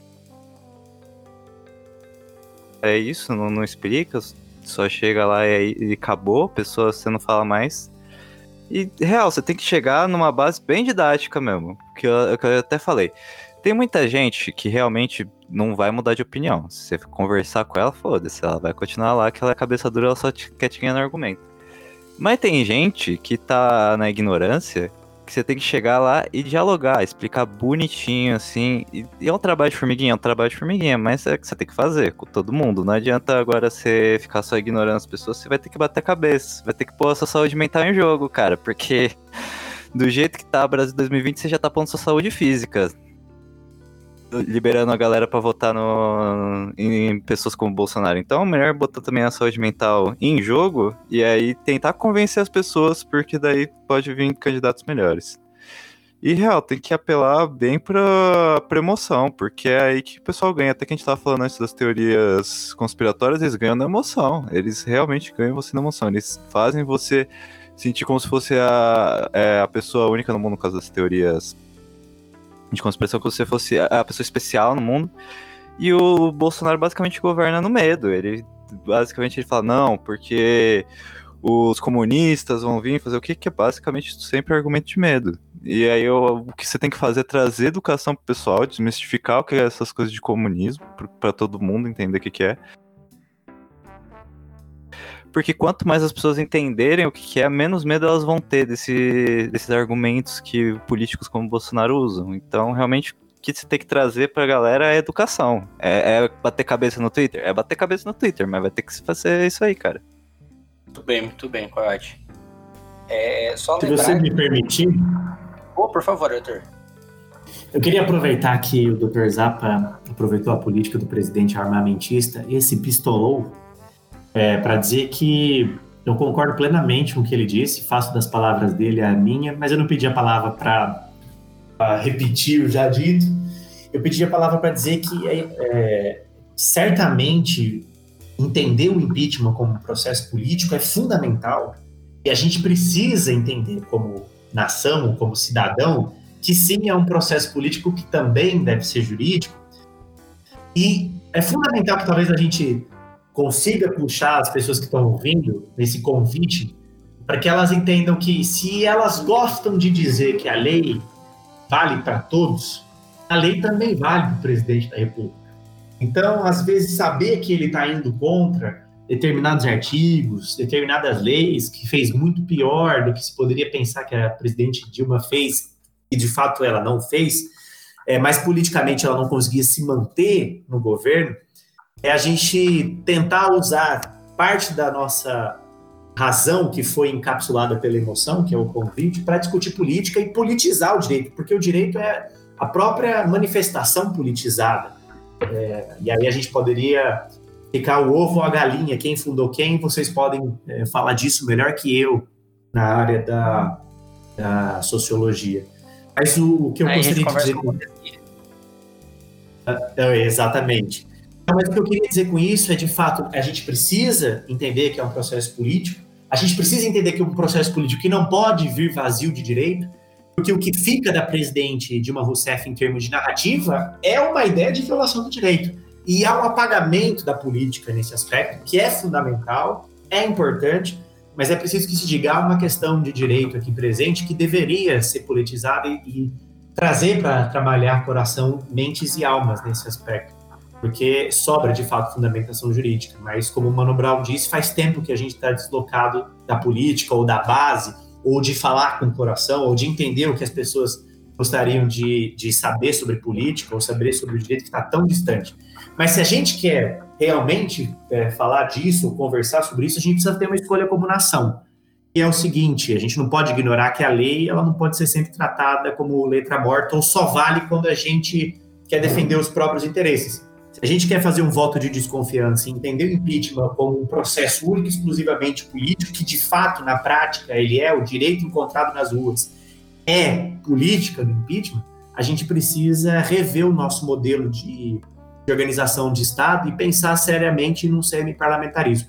Porque eu, antes desses processos todos de impeachment, eu era mesmo a favor do presidencialismo, com medo danado do parlamentarismo ser capturado pelos coronéis regionais e acabarem sempre tendo maioria no Congresso com o Centrão, como a gente tem. Mas, com todos esses votos de confiança travestidos de impeachment, com lisuras formais, eu ficaria mais pela estabilidade, então, com um semi-parlamentarismo. Já que é para politizar o tema nesse nível. Eu acho que a gente precisa fazer uma escolha como nação e, e pensar a respeito é a respeito disso. Muito bem, muito bem, Arthur. Acho que a gente pode então dar por encerrado o bloco, né? Você quer comentar alguma coisa, Henrique? É, data vênia, não tenho nada pra data vênia. Data vênia. Eu queria comentar uma coisa sobre, sobre o, o começo que foi da esperança. Se esperança fosse bom, não começava com E, de engenheiros do Havaí. Só isso. Uh!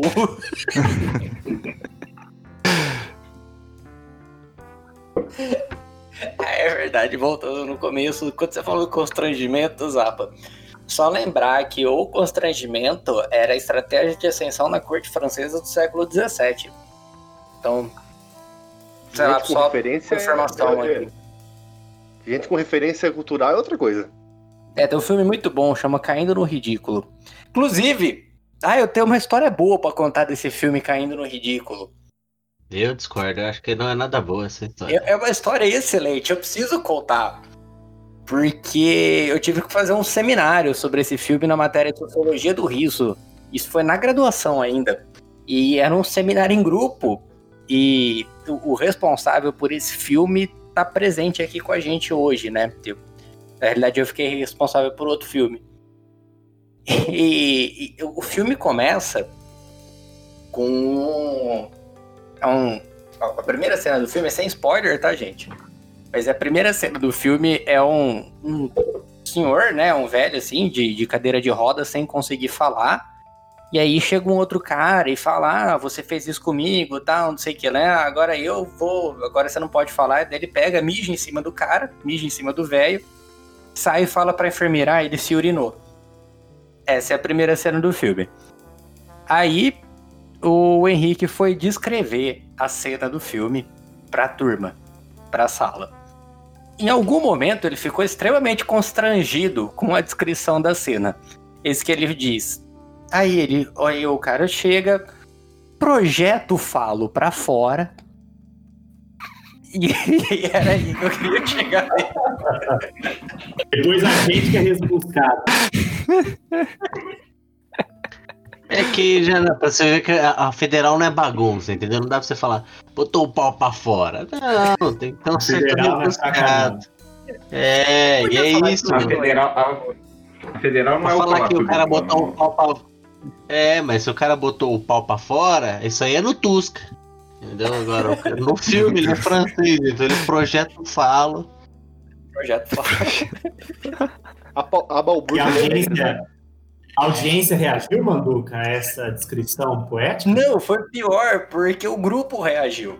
A gente riu muito, o professor considerou que a gente não levou o trabalho a sério e deixou a gente em recuperação. É, na verdade a culpa não foi minha não ter levado o trabalho a eu sério, dava né? 10, mano. Vocês trouxeram Não, o realmente pior- a sociologia não, do riso pra sala. Mas qual era o nome do filme mesmo? Caindo no Caindo ridículo. no muito ridículo. bom. Ah, eu Ah, entendi, Arthur. Obrigado. É problema de sensibilidade. Entendi. Não, mas ó, em, em defesa do Henrique, não teve nada a ver com essa frase dele. Ah, a- a- na verdade, isso aí mostrou quão sério ele levou. A gente ter rido talvez tenha prejudicado um pouco. É. E, o- e o, o- o trabalho, enfim, mas É, é. a situação foi bem engraçada. A gente quase reprovou? Ok, mas Ok, foi engraçado. Foi. Bom, vamos encerrar aqui então o primeiro bloco. Eu acho que como passar a gente joga aí a vinheta do, do Podcasters Unidos. Esse podcast faz parte da iniciativa Podcasters Unidos, que é uma iniciativa que junta podcasters underground com um bom conteúdo, como vocês podem ver aqui, só o primor do conteúdo da Podosfera Nacional. Também presente na iniciativa é o Prosa Errado, do nosso querido Coyote. É, Coyote. Exatamente. E aí a gente vai pôr a vinheta agora para vocês conhecerem um pouquinho mais da iniciativa. A iniciativa Podcasters Unidos foi criada com a ideia de divulgar podcasts menos conhecidos, aqueles que, apesar de undergrounds, têm muita qualidade tanto em entretenimento quanto em opinião. Por aqui você tem a chance de conhecer novas vozes que movimentam essa rede. Então entre lá no nosso Instagram, o arroba Podcasters Unidos, é só escolher e dar o play. Maravilha, maravilha. Muito obrigado a todos acho que não tem ninguém específico para agradecer. É, agora a gente vai conduzir aí uma discussão plural, muito além minha e do Henrique. Vamos ter aí os nossos especialistas nas diversas áreas. E a gente foi muito feliz na, no dia de, de gravação desse podcast, porque hoje, hoje surgiu um assunto que é passivo de discussão nas expertises de cada um aqui. Que é a governo lança campanha anti-vacina. Bom, a gente sabe, né? Histórico do Bolsonaro, ele nunca foi uma pessoa. Na verdade, na verdade, a gente tem que entender que o Bolsonaro sempre transitou muito bem é, no falar sem falar. Quando toca esses temas mais polêmicos aí, sobretudo de descrença científica. Eu me recordo na época de campanha ainda, quando ele estava começando a se projetar como, como candidato, foi até você que me mostrou, Bruno, um tweet dele, um negócio de Facebook que duvidava, jogava em xeque assim na, das comprovações se a Terra era redonda ou não. Lembra disso? Sim, ele falava que era é um, era um debate importante, que ele não, não tinha opinião formada, mas que era um debate importante de se ter. Caramba. Desculpa, eu tive que rir. Caramba. É. Caramba. E, e a gente esperançoso. Assim, realmente, é um debate muito importante se você mora, sei lá, no século XV. Eu acho que tem uma coisa que a gente tá falar que ninguém levantou, ninguém tá falando aí. Eu não vejo a Gabriela Priori falando, entendeu? A esquerda não fala que a gravidade existe ou é inventada por Hollywood? Olha, hein? A gravidade ela é uma força do demônio responsável por afastar as pessoas de Deus. Porque com a gravidade tudo vai pro chão. E o que tem embaixo do chão? Tem o inferno. Sem a gravidade a gente estaria. Então, a força da gravidade ela é relativa aos seus pecados. Pense E nisso. foi inventada pelo furo, certeza, o furo de São Paulo. Foi fora de São Paulo, junto com o Isaac. Desde que o Newton inventou a gravidade, é. Mas enfim, esse tweet existiu. Esse É, tweet mas você vê que a esquerda fala de gravidade, fala que a gente tá, tem que se subjugar a isso, mas fica ah, fazendo slackline na Paulista. É, a esquerda fala de gravidade e o presidente fala que é normal. Aí a gente fica no zero. É. Eu queria fazer agora uma referência aí sobre o, o bêbado equilibrista do, do João Bosco, mas me falhou uma frase perfeita, tinha uma frase da música, eu não consegui pensar a tempo, então fica aí a referência feita. A esperança que dança na corda bamba de sombrinha. Obrigado. Ah, enfim, é- é- essa mensagem existiu mesmo, né? E ele prossegue fazendo isso na, na realidade, o Bolsonaro, né? Ele tem algumas opiniões muito fortes, que são as de nicho eleitoral dele. O problema é que a gente tem estas três, que a gente sempre fala, né? As três alas que, que apoiam o Bolsonaro, que é a ala ideológica, a, a ala financeira e, a ala militar, né? Então lá o, o, o- boi abale a Bíblia, praticamente. Enquanto essas três áreas defendem mais ou menos as mesmas coisas, os mesmos tons conservadores, ele consegue conversar em uníssono. Quando existem temas conflitantes, ele vai jogando essa possibilidade de ir, de não ir, faz que vai, não vai e acaba fundo.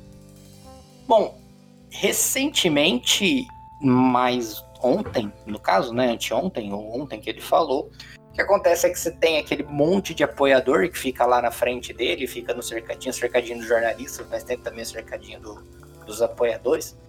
E aí ficam dando dicas de como combater Covid, já falar de chá de boldo pra ele, essas coisas, e ele fica lá atento pra, pra ouvir. Alho. Alho, é, enquanto ele não dá, dá, dá cloroquina pra ele, ele tá comendo alho. E aí chegou a, a atenção dele uma senhora que trabalha na saúde e disse que nenhuma vacina foi desenvolvida com menos de 14 anos. Então, que essas vacinas elas serão mentiras. Essas, vaci essas, essas vacinas serão mentira, que, que elas não existem de verdade, elas não terão eficácia. E aí ele, para não desagradar, sem desagradar, falou daquele jeito sem pensar, como é clássico dele, que aliás, toda a frase do Bolsonaro a gente sabe que é sem pensar, porque não é uma faculdade da qual ele que ele possui, né? Aí ele disse a, a frase, né? Não, ninguém é obrigado a tomar vacina. É... E aí começou a cair mal para ele, né? Não sei se vocês acompanharam as discussões de internet. E aí eu volto no, no que a gente falou no, no Datafolha sobre ele, que acho que foi até programa passado, inclusive. Mas que tem essa relação que, assim, ele tá com uma aprovação grande enquanto ele tá quieto. Não dá para tirar o mérito do auxílio emergencial, mas ele tem uma aprovação grande enquanto ele tava, ele tava quieto, recluso. Ele até inventou que pegou a doença para não precisar falar, como ele inventou que tomou uma facada para não precisar ir no, no debate. Já deu certo uma vez, porque não dá certo? E a gente vê que deu certo de novo. Enfim, quando ele precisa falar, ele solta dessas. O que chamou muita atenção foi a estratégia da, da Secretaria de Comunicação para driblar essa besteira que ele falou, né, Henrique? É, é complicado, né, quando ele se manifesta, porque ele parece muito o Trump também nesse sentido, né? São pessoas que tentam é, abarcar a teoria das, da conspiração o tempo todo, inclusive porque eles não ajudam, né? Eles só atrapalham. E aí parece que eles não dão uma solução fácil para as coisas, né? Quando ele fala que ninguém é obrigado, é, é, me lembra um pouco a revolta da vacina, né? O que ele está impulsionando no final das contas como política pública. Porque basicamente, ele não fala nem para você ficar em casa, ele fala para você sair, aí ele fala que você não precisa tomar vacina. Aí, para que, a gente ficou em casa até hoje? Se a gente vai agora vai poder é, pegar lá na frente algum tipo de, de patógenos de qualquer jeito, com outras pessoas dando. É, deixando o vírus circular, não esmaecendo esse vírus, né? E aí eu tô até entrando numa área que não é minha, desculpa se eu falar besteira aí, Bruno e Coyote. Mas essas pessoas não, de, não tomando vacina, elas impedem realmente que haja uma proteção. Porque tem esse movimento anti-vacina, inclusive, que é muito perigoso para os infantes, né, para as crianças, que são esses pais doidos aí que não vacinam elas e lá na frente o que se projeta pode ser grandes surtos com esses pais muito loucos aí que acha que a vacina, a vacina coloca microchip, que a vacina. Gente, vocês já usam TikTok, não precisa de uma vacina para saber onde você tá. Você publica isso no Instagram, você fala eu aqui no bar do Zequinha, eu aqui comendo um pastel da Amélia. Entendeu? Tipo, não precisa do microchip. Então, vacina as pessoas, cara. Eu tô pistolando fazendo advocacy pra vacina. Mas é, é lamentável um, um chefe de Estado realmente se colocar na postura, é, não só anti-ciência, que ele se colocou mais uma vez, mas fazendo uma coisa que vai botar em risco as pessoas, principalmente porque elas acreditam que essa vacina é chinesa, né? Ou a mesma vacina de Oxford que o seja, mas o principalmente de São Paulo, a galera provavelmente vai ter acesso mais rápido aí a uma vacina que é feita por muitas mãos, com uma equipe multidimensional, pica das galáxias, porra, que não tem nada a ver com um país ou uma teoria da conspiração que ele fortalece a cada discurso, né? Mas a gente sabe que desgovernar é o modo de governo dele, né? Então se ele puder atrapalhar sempre, aí vai. Ele prefere chá de picão que vacina que outra pessoa fez. Mas lógico, quando tiver a vacina, eu tenho certeza que ele vai mudar de nome e aí ele vai, sei lá, falar cloroquina líquida, venha tomar a sua. Sei lá. Possibilidade. Bruno, você que tá na área da, da ciência da experimentação, 14 anos é o mínimo para se aprovar uma vacina? Não, a, a vacina mais rápida que a gente teve até hoje ela demorou 4 anos para sair, tá bem menos que 14. E foi, se eu não me engano, da cachumba, mas ela já faz um bom tempo e a, a nossa tecnologia já desenvolveu muito depois dela, né? Então, essa vacina que está vindo agora, além de já ter uma tecnologia mais avançada, ainda está todo mundo, né, focado nisso. Então, não, 14 anos é um absurdo você achar isso. Eu, fico pensando assim né, nessa pessoa que, que fala, não, eu trabalho na área da saúde, dela deve ser tipo, sei lá, um professor de informática que dá aula num colégio técnico que tem enfermagem também. Não, pai, eu trabalho junto com pessoas que são formadas em enfermagem. Eu tô falando, eu sei o que eu tô falando. Mas assim, tem, E, tem um, uma verdade- na síndrome verdade- que eles falam de. Pode falar. Sobrando, na verdade, eu comentar que, na verdade, sim, pode ter até alguém com que realmente trabalha na área de saúde. Você sempre encontra alguém disposto a vender os princípios dele e falar qualquer coisa em troca de algo. Então, arranjar alguém pra falar é até a parte até que mais fácil. Ah, não, isso é- Veio a Marisa Lobo cur- curando gay, né? Não, e, e tem uma. Tem todo. que eles até chamam de síndrome do prêmio Nobel, porque tem um monte de prêmio Nobel que depois que ganha, começa a ver umas pesquisas tão absurdas. Só porque, sei lá, ganhou o prêmio Nobel, foda-se. E daí teve, teve um que foi pesquisar. Teve um que foi pesquisar porque o, o branco era superior ao negro. Sim, tem umas coisas absurdas mesmo. Então, não é que às vezes a pessoa não tem expertise, sim, mas é louca. Acho que é a definição. Você tá com poder de síntese hoje que é impressionante, Bruno. É, acho que deixar claro aí que eu, eu traduzi aí pra galera. É que não é porque você sabe pegar uma, uma artéria pra fazer qualquer tipo de procedimento, você saber tratar, que você vai saber de vacina, né? E tem isso também. Tem uma galera que vai. Não, agora sei de vacina. Todo mundo sabe de vacina aqui que tá, tá na minha tela. Que viu no jornal. Mas só o Bruno e o Coyote sabem falar um pouco mais de precisão do que a gente que repete com nem papagaio, né? É, Precisamente. Então, podia até falar um pouco, Coyote. E, e-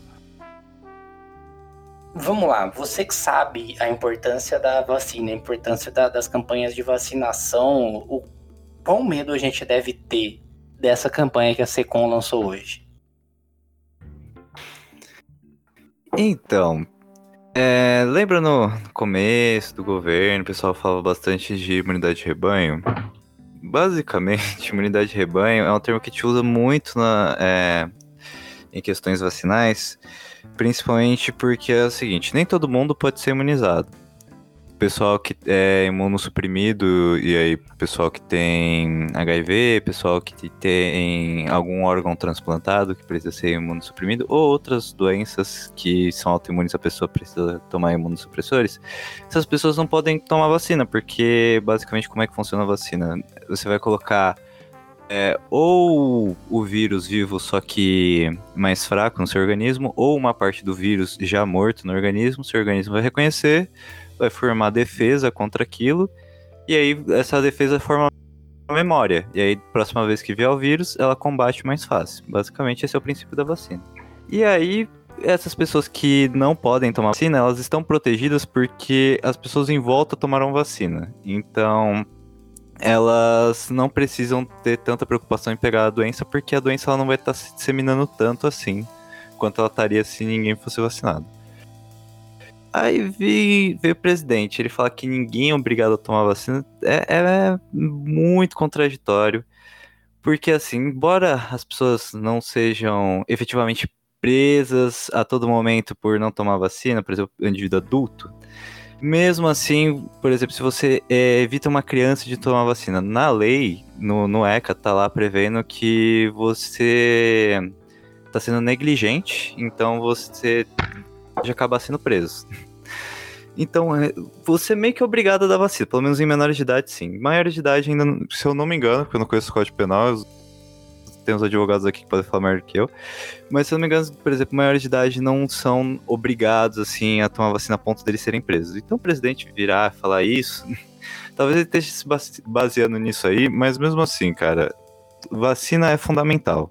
Porque tá todo mundo atrás da, da cura do Covid. Mas não, não tem é, um remédio que vai vir curar Covid magicamente. O que a gente tem, que é um método que funciona há vários anos, se eu não me engano, há séculos até, é a vacina que vai promover a sua imunidade. Aí você, o seu próprio organismo vai lá e combate o negócio. Então, assim, a campanha em si seria ideal se ela não fosse contradita toda hora pelas palavras do presidente, que vem falar besteira a cada dois segundos.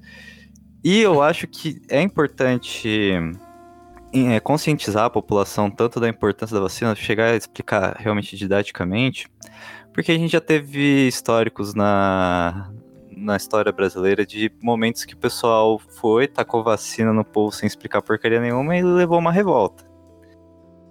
O que você tem que fazer é educar a população, fazer educação realmente formiguinha, igual a gente estava falando lá no outro bloco.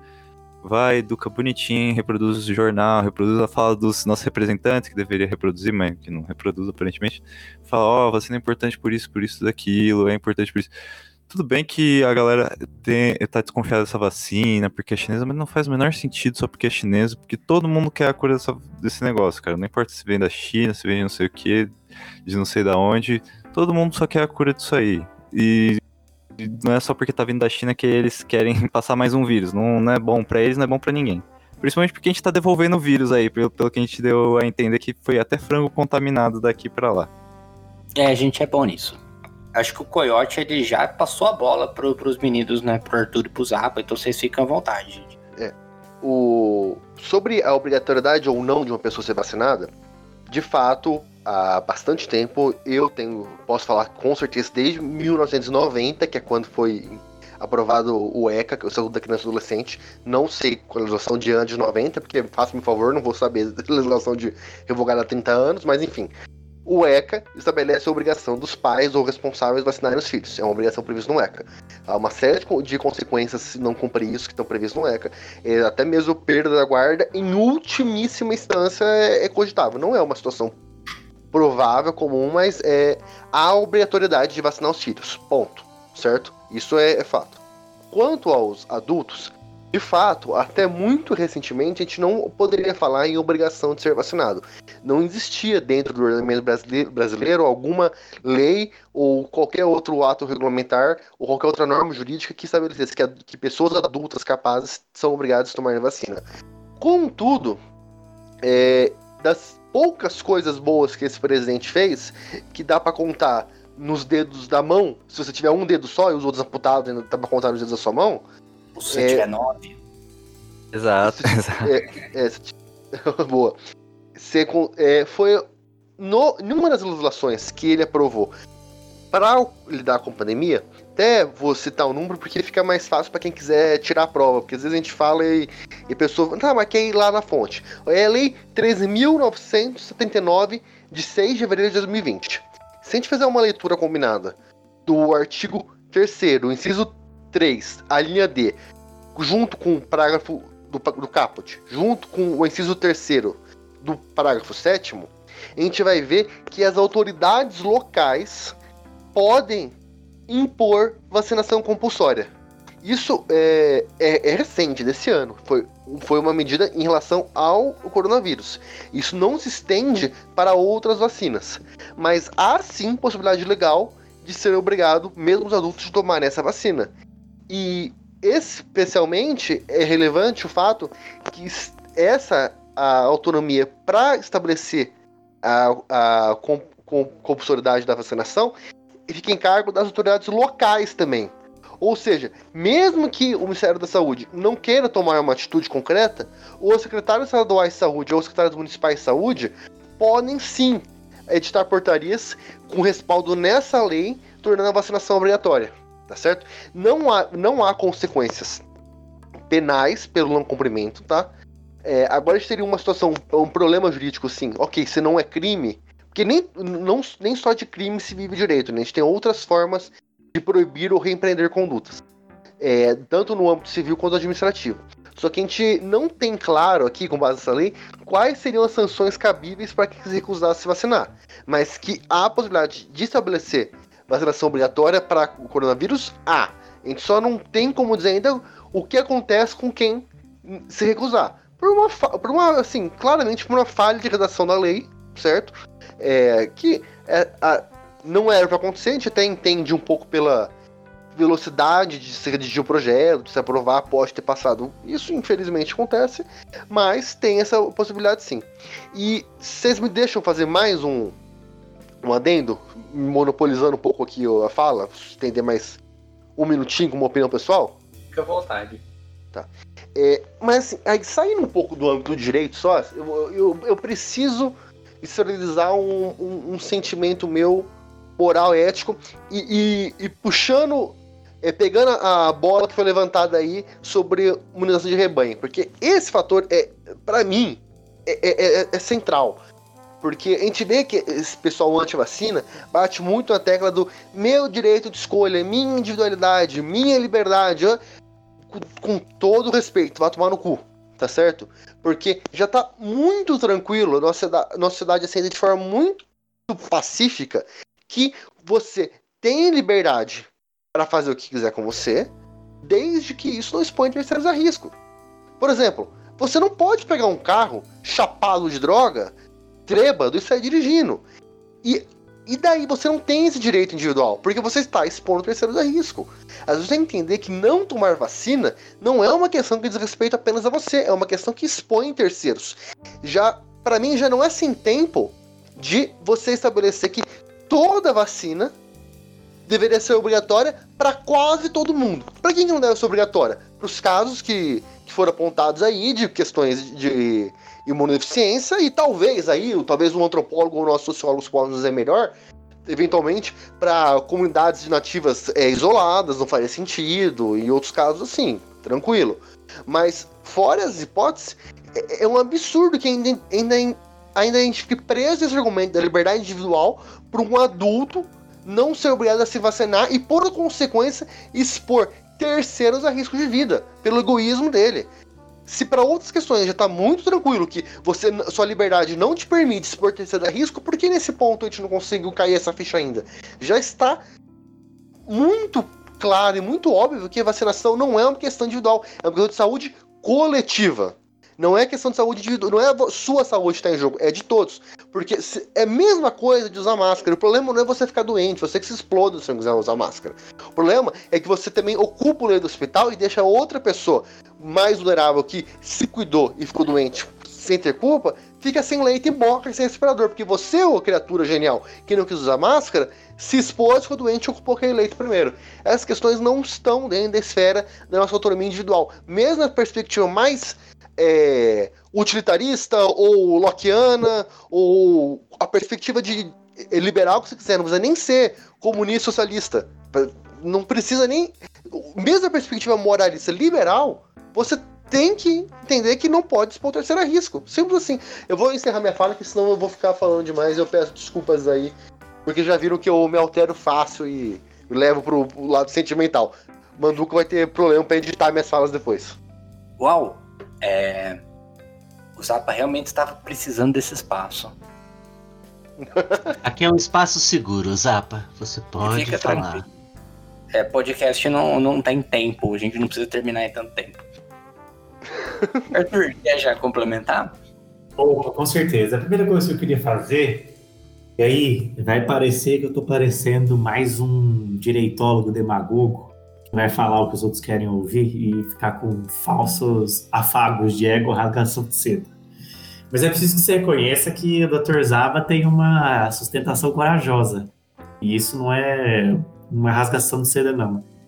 Eu fico feliz de ver uma pessoa que serra fileiras aí na, na Ordem dos Advogados do Brasil com essa coragem, com essa disposição, com esse embate franco. Eu fico até emocionado de ver é, pessoas assim profissionais comprometidos com o direito nesse nesse grau, com essa paixão e com esse, com esse discernimento. Então eu queria primeiro elogiar isso sem falsa é, exposição, sem demagogia. Acho que é importante a gente precisa incentivar mais isso, seja como o Henrique disse, um ambiente seguro para a gente se manifestar.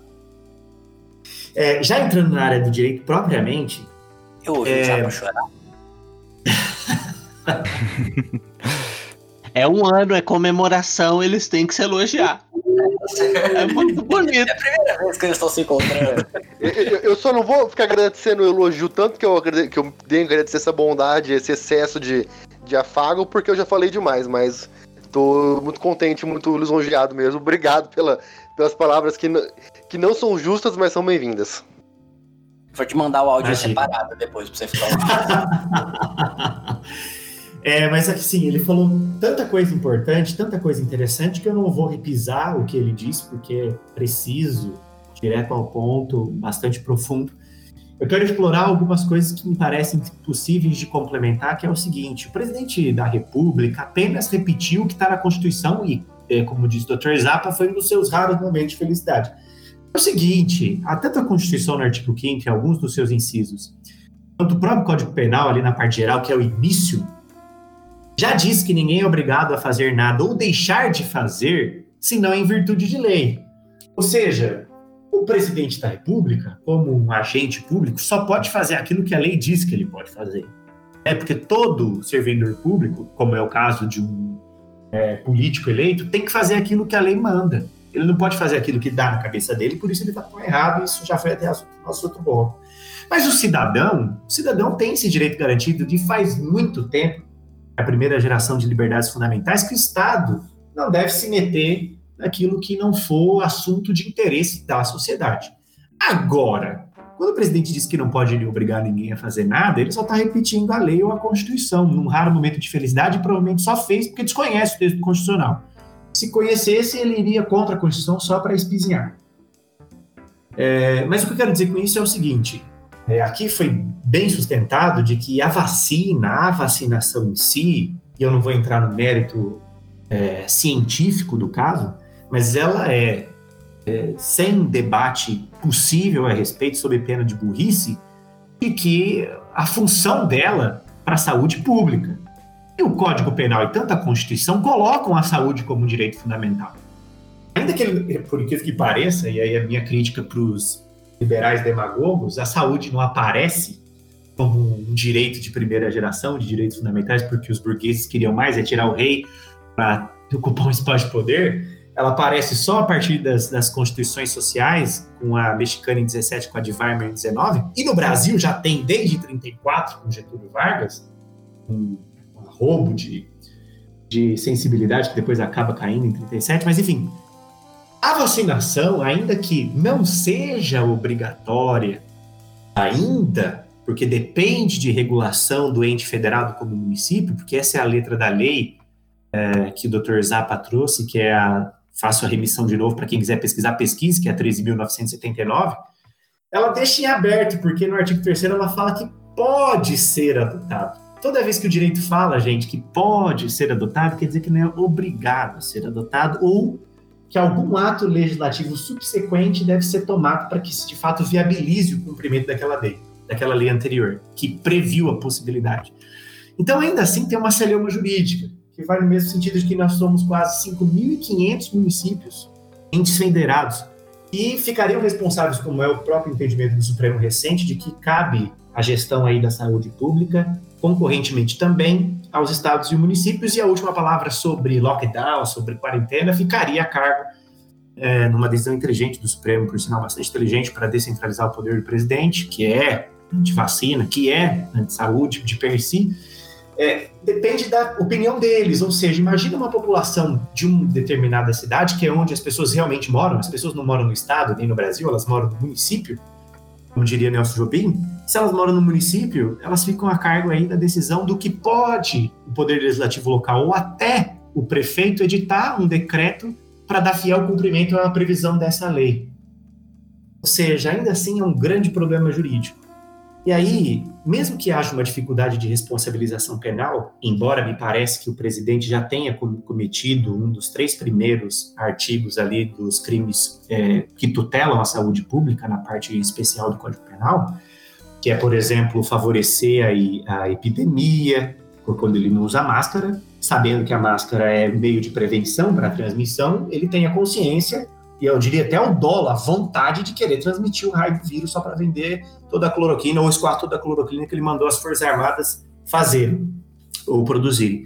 Mas a, além de eu achar que ele, ele se subsume de que ele de fato cometeu um crime contra a saúde pública, por, não só por transmitir, mas também por não usar máscara, quando o Distrito Federal tem uma regra local que se deve usar máscara, ou seja, não respeita a lei de nenhum momento, muito menos direito, mas me parece um, que a grande questão feita a grande resultado positivo para o direito nesse aspecto, que pode vir a responsabilizar o presidente da República, inclusive o ministro Gilmar Mendes do Supremo Tribunal Federal, advertiu o presidente da República, até onde se sabe, até pessoalmente, em uma reunião do gabinete, dizendo que o presidente pode vir a ser responsabilizado no Tribunal Penal Internacional contra.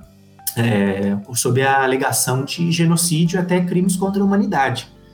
Então, há um relatório muito recente, inclusive, que é o relatório número 4 da Conectas, produzido pelo Centro de Pesquisa e Estudos sobre Direito Sanitário, na Faculdade de Saúde Pública da Universidade de São Paulo, que é a Conectas Direitos Humanos, nesse boletim número 4, que foi levado ao Tribunal Penal Internacional, é, cujo tema era mapeamento e análise das normas jurídicas de resposta à Covid-19 no Brasil, ele demonstra que desde novembro, por exemplo, que o presidente já era negligente com as populações originárias no Brasil, que são protegidas pela Constituição, na parte final ali, 225 e diante, depois do meio ambiente, e assim fala da população originária, os, os nossos uh, índios e índias aqui no Brasil, a população originária, esse relatório é, mostra que muitas vezes, por comissão, ou seja, por ato dos, dos poderes constituídos da União, a população originária no Brasil, os índios e até mesmo outras é, populações originárias têm sofrido aí uma ações do governo que tendem ao genocídio, à redução dessas populações originárias no Brasil que são protegidas pela Constituição, que declara direito dessas pessoas, não reconhece nem constitui, declara direito pré-existente dessas populações antes mesmo da Constituição é, ser promulgada. Ou seja, o presidente pode vir aí a sofrer, ainda que não no Brasil, figurar aí como Pinochet, como Hermann Göring, como um dos, uh, das, dos párias internacionais que atacou de bastante veemência os direitos humanos, levando diversas pessoas à morte, centenas de pessoas à morte. E aí fica a provocação. É, do mesmo jeito que existe homicídio por vontade, também existe é, homicídio por omissão. O presidente vai deixar aí as pessoas morrerem. E tem deixado as pessoas morrerem, inclusive fazendo campanhas, é, entre aspas, porque não há uma campanha institucional. É bem, na verdade, não há uma campanha institucional. Mas o presidente é uma própria instituição, a presidência é uma própria instituição. Me parece um absurdo é, o presidente ir contra é, a vacinação em massa quando ela é necessária em favor da saúde pública. E quanto ao ECA, a gente precisa lembrar que o pai e a mãe é, que têm a responsabilidade, ou os pais, ou as mães, ou a sociedade familiar em si, que é independente de gênero, a unidade familiar ela é protegida pela Constituição e o próprio ECA diz que a legislação deve ser aplicada no melhor interesse da criança, sendo que a criança é inimputável, não tem a capacidade de pensar por si mesma, tem que responder pela diligência, pelo bom cuidado daqueles responsáveis pela unidade familiar. Ou seja, se os pais acreditam que estão usando do seu direito de liberdade de não escolher é, vacinar os seus filhos, não só devem responder pelo, pelas mortes que acontecerem no entorno, mas também dos seus próprios filhos. Me parece um assunto bastante grave que deve ser, deve ser levado adiante. O presidente deve ser cobrado a respeito disso e as instituições também. Mas beleza. Gente, e eu acho que a gente pode ir encerrando por aí, né? A gente já tá com três horas de gravação, acho que umas duas horas e meia de cast. Querem complementar uhum. o assunto? É, eu só queria perguntar pra ver se eu complemento ou não, que eu, vocês são uma das minhas fontes de informação, então talvez eu até pegue de vocês, que vocês falaram da a situação da polio na África. Não lembro se foi vocês ou se eu vim em outro lugar. Não. Não sei se o Bruno falou no último episódio. não. Ah, então, graças à vacinação e outras medidas, é, no dia 25 de agosto agora, a OMS ela anunciou que a África, o continente africano, todos os países estão livres da transmissão do vírus selvagem da polio. Tudo graças à vacinação. Que é só ir tomar umas gotinhas ou tomar uma picada, você tá ótimo, filho. Não tem que vir presidente aí falar que não é pra tomar vacina, é pra tomar vacina sim. Vacina salva muitas vidas. Pronto, acabou. Eu queria pra... também falar ah, Posso falar também? Eu queria só complementar a parte, pelo menos, científica, assim, do que eu posso falar. É, assim, nenhuma vacina vai ser liberada nem, por, por nenhum órgão do mundo, nem pela Anvisa, se ela não for provada que ela tá segura. Essa vacina da Rússia que eles, que eles liberaram, mas eles liberaram para uma quantidade X de pessoas que vão ser que vão, vão ser é, seguidas, né, que, que vão ser analisadas, isso na verdade não é uma liberação, é um teste, né, a fase 3. Então, tipo, tudo é, não vai ter uma vacina, a vacina, a chance da vacina fazer mal é a chance de qualquer remédio dar um efeito colateral. E se tiver um chip, a questão do chip, assim, uma coisa que a gente tem que a gente sempre a gente está buscando muito é uma é, são tecnologias que são capazes de ser implantadas no corpo das pessoas, né? Tipo bateria para marca-passo, cada vez menores. E a gente não tem nada que seja pequeno o suficiente, uma bateria que exista pequena o suficiente que possa ser implantada numa pessoa. Essa tecnologia a gente ainda não tem, então acho que todo mundo pode ficar tranquilo quanto a isso. Muito bem, obrigado, Bruno. É, é, acho que a gente trouxe coisas importantíssimas. Não, só queria complementar o Bruno rapidinho, desculpa, Manduca. É que como a maioria do, do povo é cristão, tipo, pra que, que você vai se preocupar é, de ser rastreado se Jesus sabe onde você tá? Entendeu? Porque Carlos. O, o, Carlos. Como é que é o nome dele mesmo? O cara que canta no final do ano? Roberto Carlos. Ele sabe. É, desculpa. Perdi.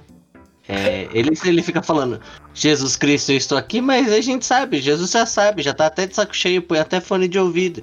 Então, só relaxa, gente. Ele tá sim te julgando daquele vídeo que você abriu no Pornhub. É, ele sabe. Exatamente. É.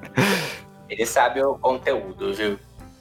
É maravilha, Bruno. É, a gente trouxe várias informações que eu achei muito, muito interessantes, que na realidade são esperançosas, né? Então, várias falas que a gente teve aqui mostram que sim, existem possibilidades da gente sair desse buraco que a gente. que estão enfiando a gente cada vez mais. E, e, é uma questão de escolha, né? Tem gente que pode ver o copo meio vazio, tem gente que pode ver o copo meio cheio, tem gente que pode quebrar o copo e cortar a garganta de algum fascista com esse caco de vidro. Eu acho que a gente pode deixar aí para a escolha de qualquer um. Vamos encerrar o bloco, consequentemente, estamos encerrando também o programa. Queria pedir a vocês, então, que deixassem aí o, o, as suas últimas palavras, os seus suas redes e que respondessem a nossa pergunta. Se vocês vissem um vampiro, você acreditaria em lobisomens? Arthur Macedo. Eu já acredito no Remo Lupin há bastante tempo. Eu não acredito no Temer ainda que ele tenha saído da São Francisco. E as minhas últimas palavras é ouçam mais Jonga, ouçam mais Bia Ferreira. Vem, Bruno.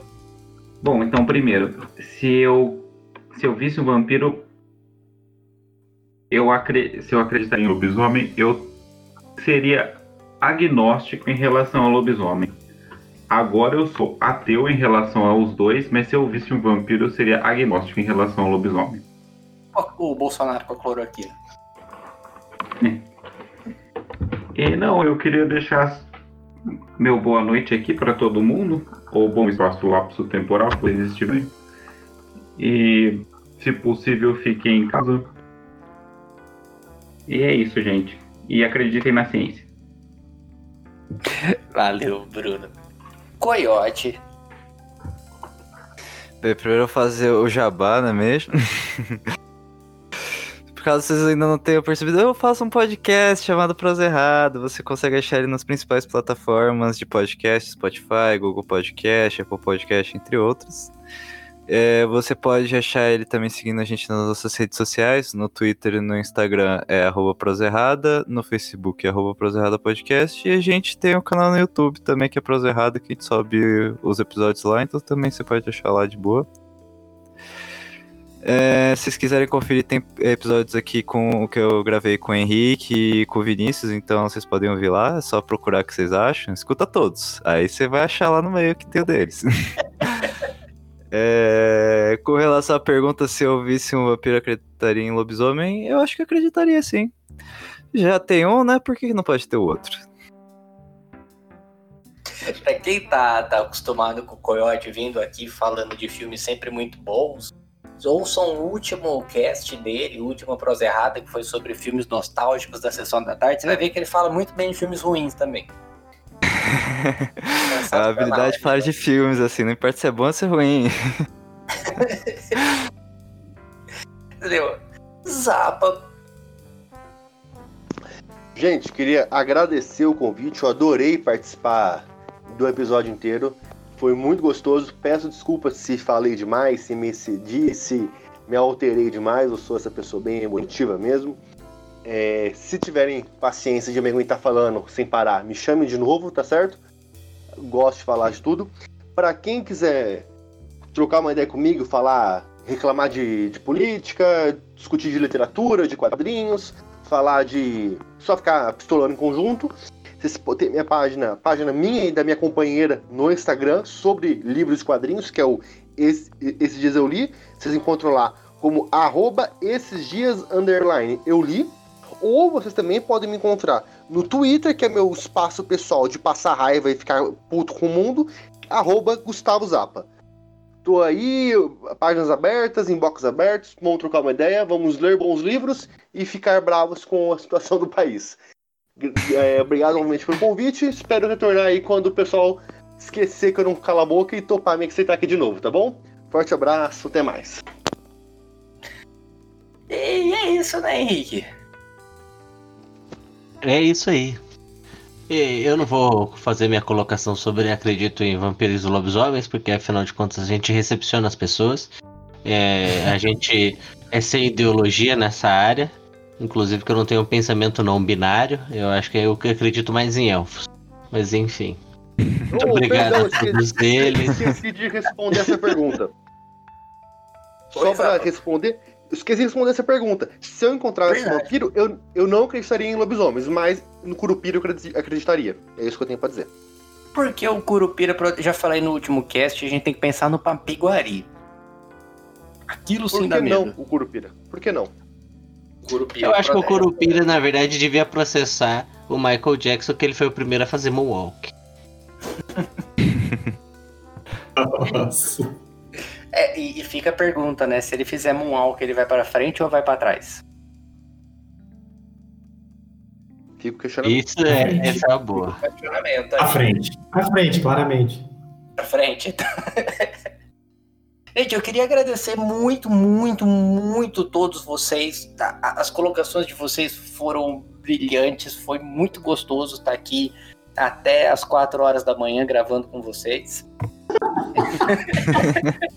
É o espaço lá temporal. É o espaço lá pro temporal. É, No fundo, a gente na tá em todas não as é horas. 4 horas da manhã. Na franja a hora. Em algum lugar é 4 horas da manhã. No Japão já é meio-dia. Mas enfim, no nosso espaço lapso temporal, a gente tá gravando em toda hora e nenhuma ao mesmo tempo. Física, cara. Eu, eu queria agradecer muito, agradecer vocês que ajudaram a fazer esse projeto, estão aí trabalhando junto com a gente. Agradecer ao Zapa, que tá sempre com contribuições muito boas, sempre com textos muito legais. Ao Coyote, que foi um achado na página de podcasts e a gente tá sempre colaborando juntos. Agradecer muito ao Arthur. O Arthur foi muito legal. O Arthur foi uma participação de um delay que, que ele trouxe pra gente. Foi um quadro tão bom que foi, nossa, a gente precisa ter o Arthur aí numa coluna, né?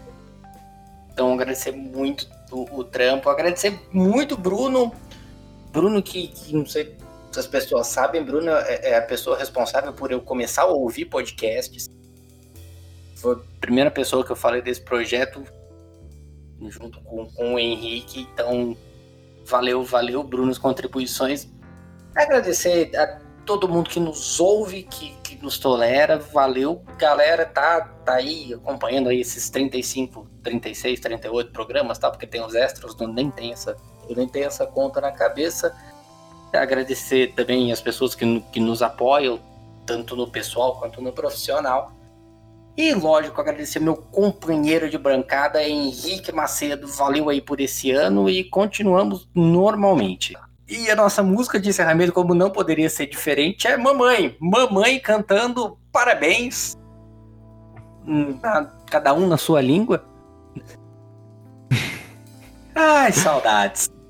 Um abraço, gente. Até semana que vem. Falou! Falou! Alô? Vamos cantar parabéns para você em cada um na sua língua. Will you join me, each one singing happy birthday in his own respective language, shall we? Ah, então, happy birthday to you, happy birthday to you, happy birthday, happy birthday to you. Pronto, gente, a gente pode voltar a se odiar.